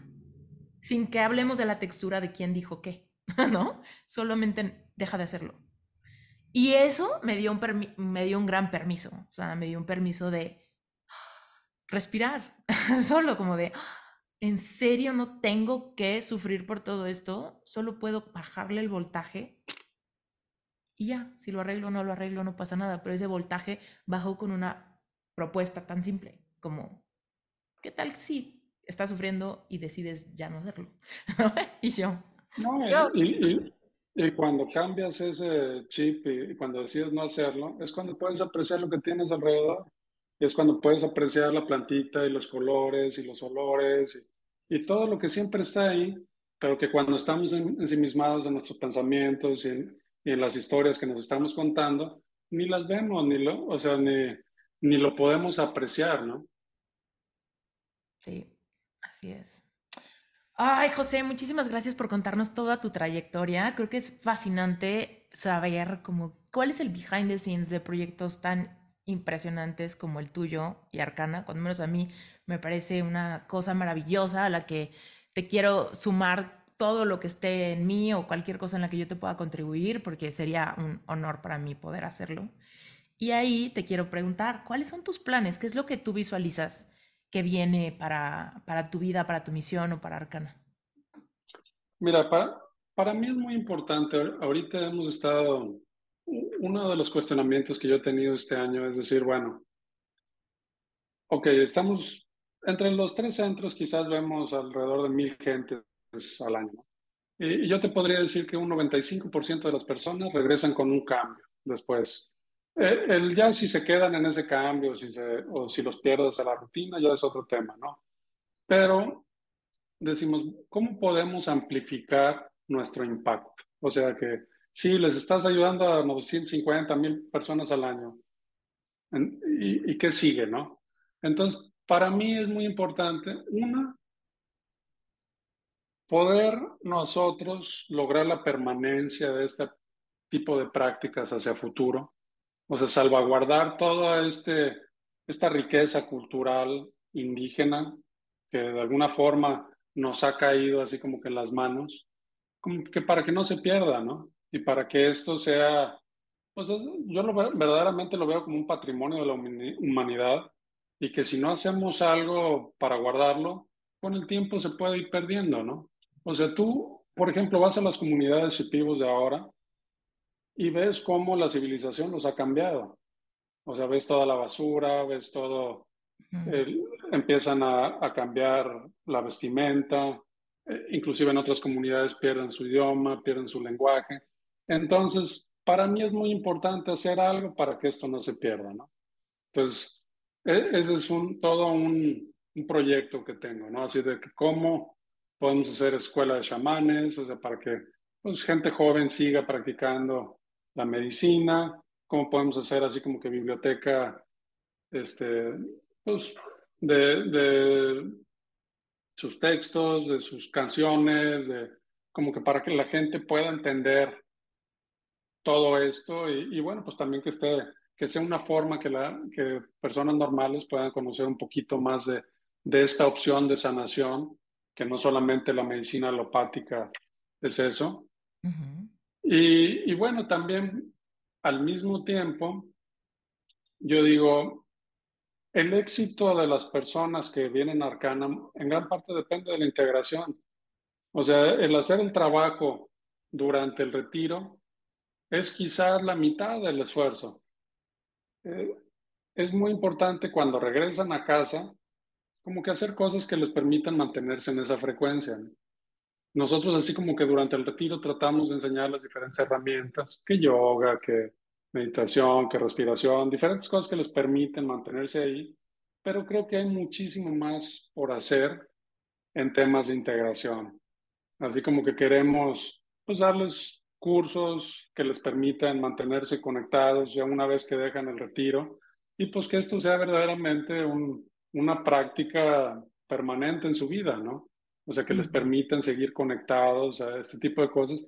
No necesariamente significa que tienen que regresar a hacer más retiros, porque no se trata de eso, ¿no? Pero sí, cuando menos, tener así como que una oferta de pues, conocimiento, de educación que puedan tener en línea para que estas personas puedan seguir creciendo como, como personas que son. ¿no?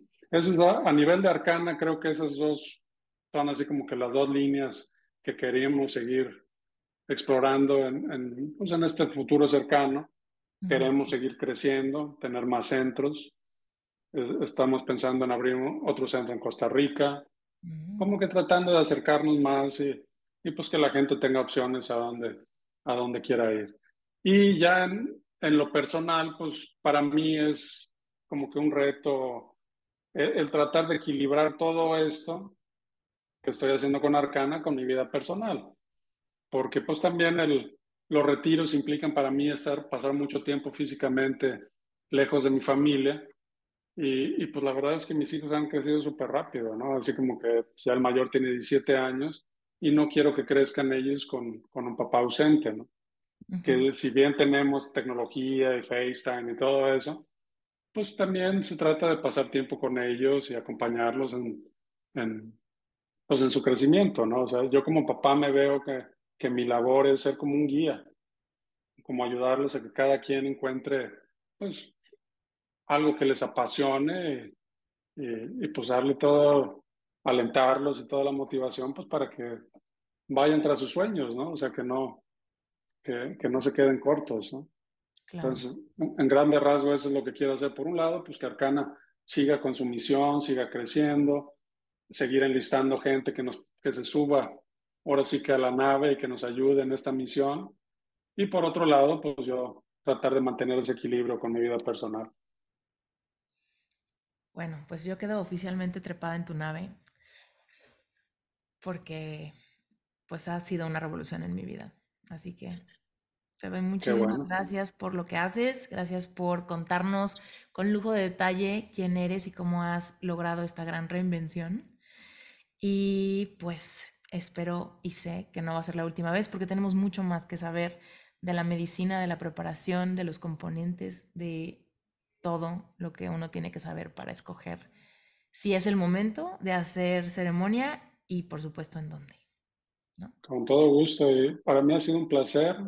Este, gracias por la invitación y pues estamos a la orden cuando queramos seguir dando toda esta información pues siento que es parte de, de, lo que tenemos que hacer, ¿no? Informar a la gente para, pues, quitar esos tabús, quitar esas ideas, ese ruido que, que muchas veces no les permiten, pues, tener acceso a este tipo de sanación, ¿no? Me encanta. Gracias, José. Muy bien. A ti, Esther. Te mando un beso, un abrazo y felices fiestas. Millones de gracias por haberte quedado hasta el final de este episodio. Quiero recordarte que a partir de hoy ya existe un nuevo podcast. Se llama Renacimiento. Lo encuentras en todas las plataformas donde escuchas Reinventate Podcast. Ahí vamos a profundizar al respecto de estas medicinas ancestrales. Me vas a escuchar, contarte mis propias experiencias y también presentarte a personas que genuinamente son guardianes de la medicina sagrada. Vas a escuchar incluso a José platicarnos más a detalle al respecto de la medicina, su experiencia con la medicina, los usos y costumbres.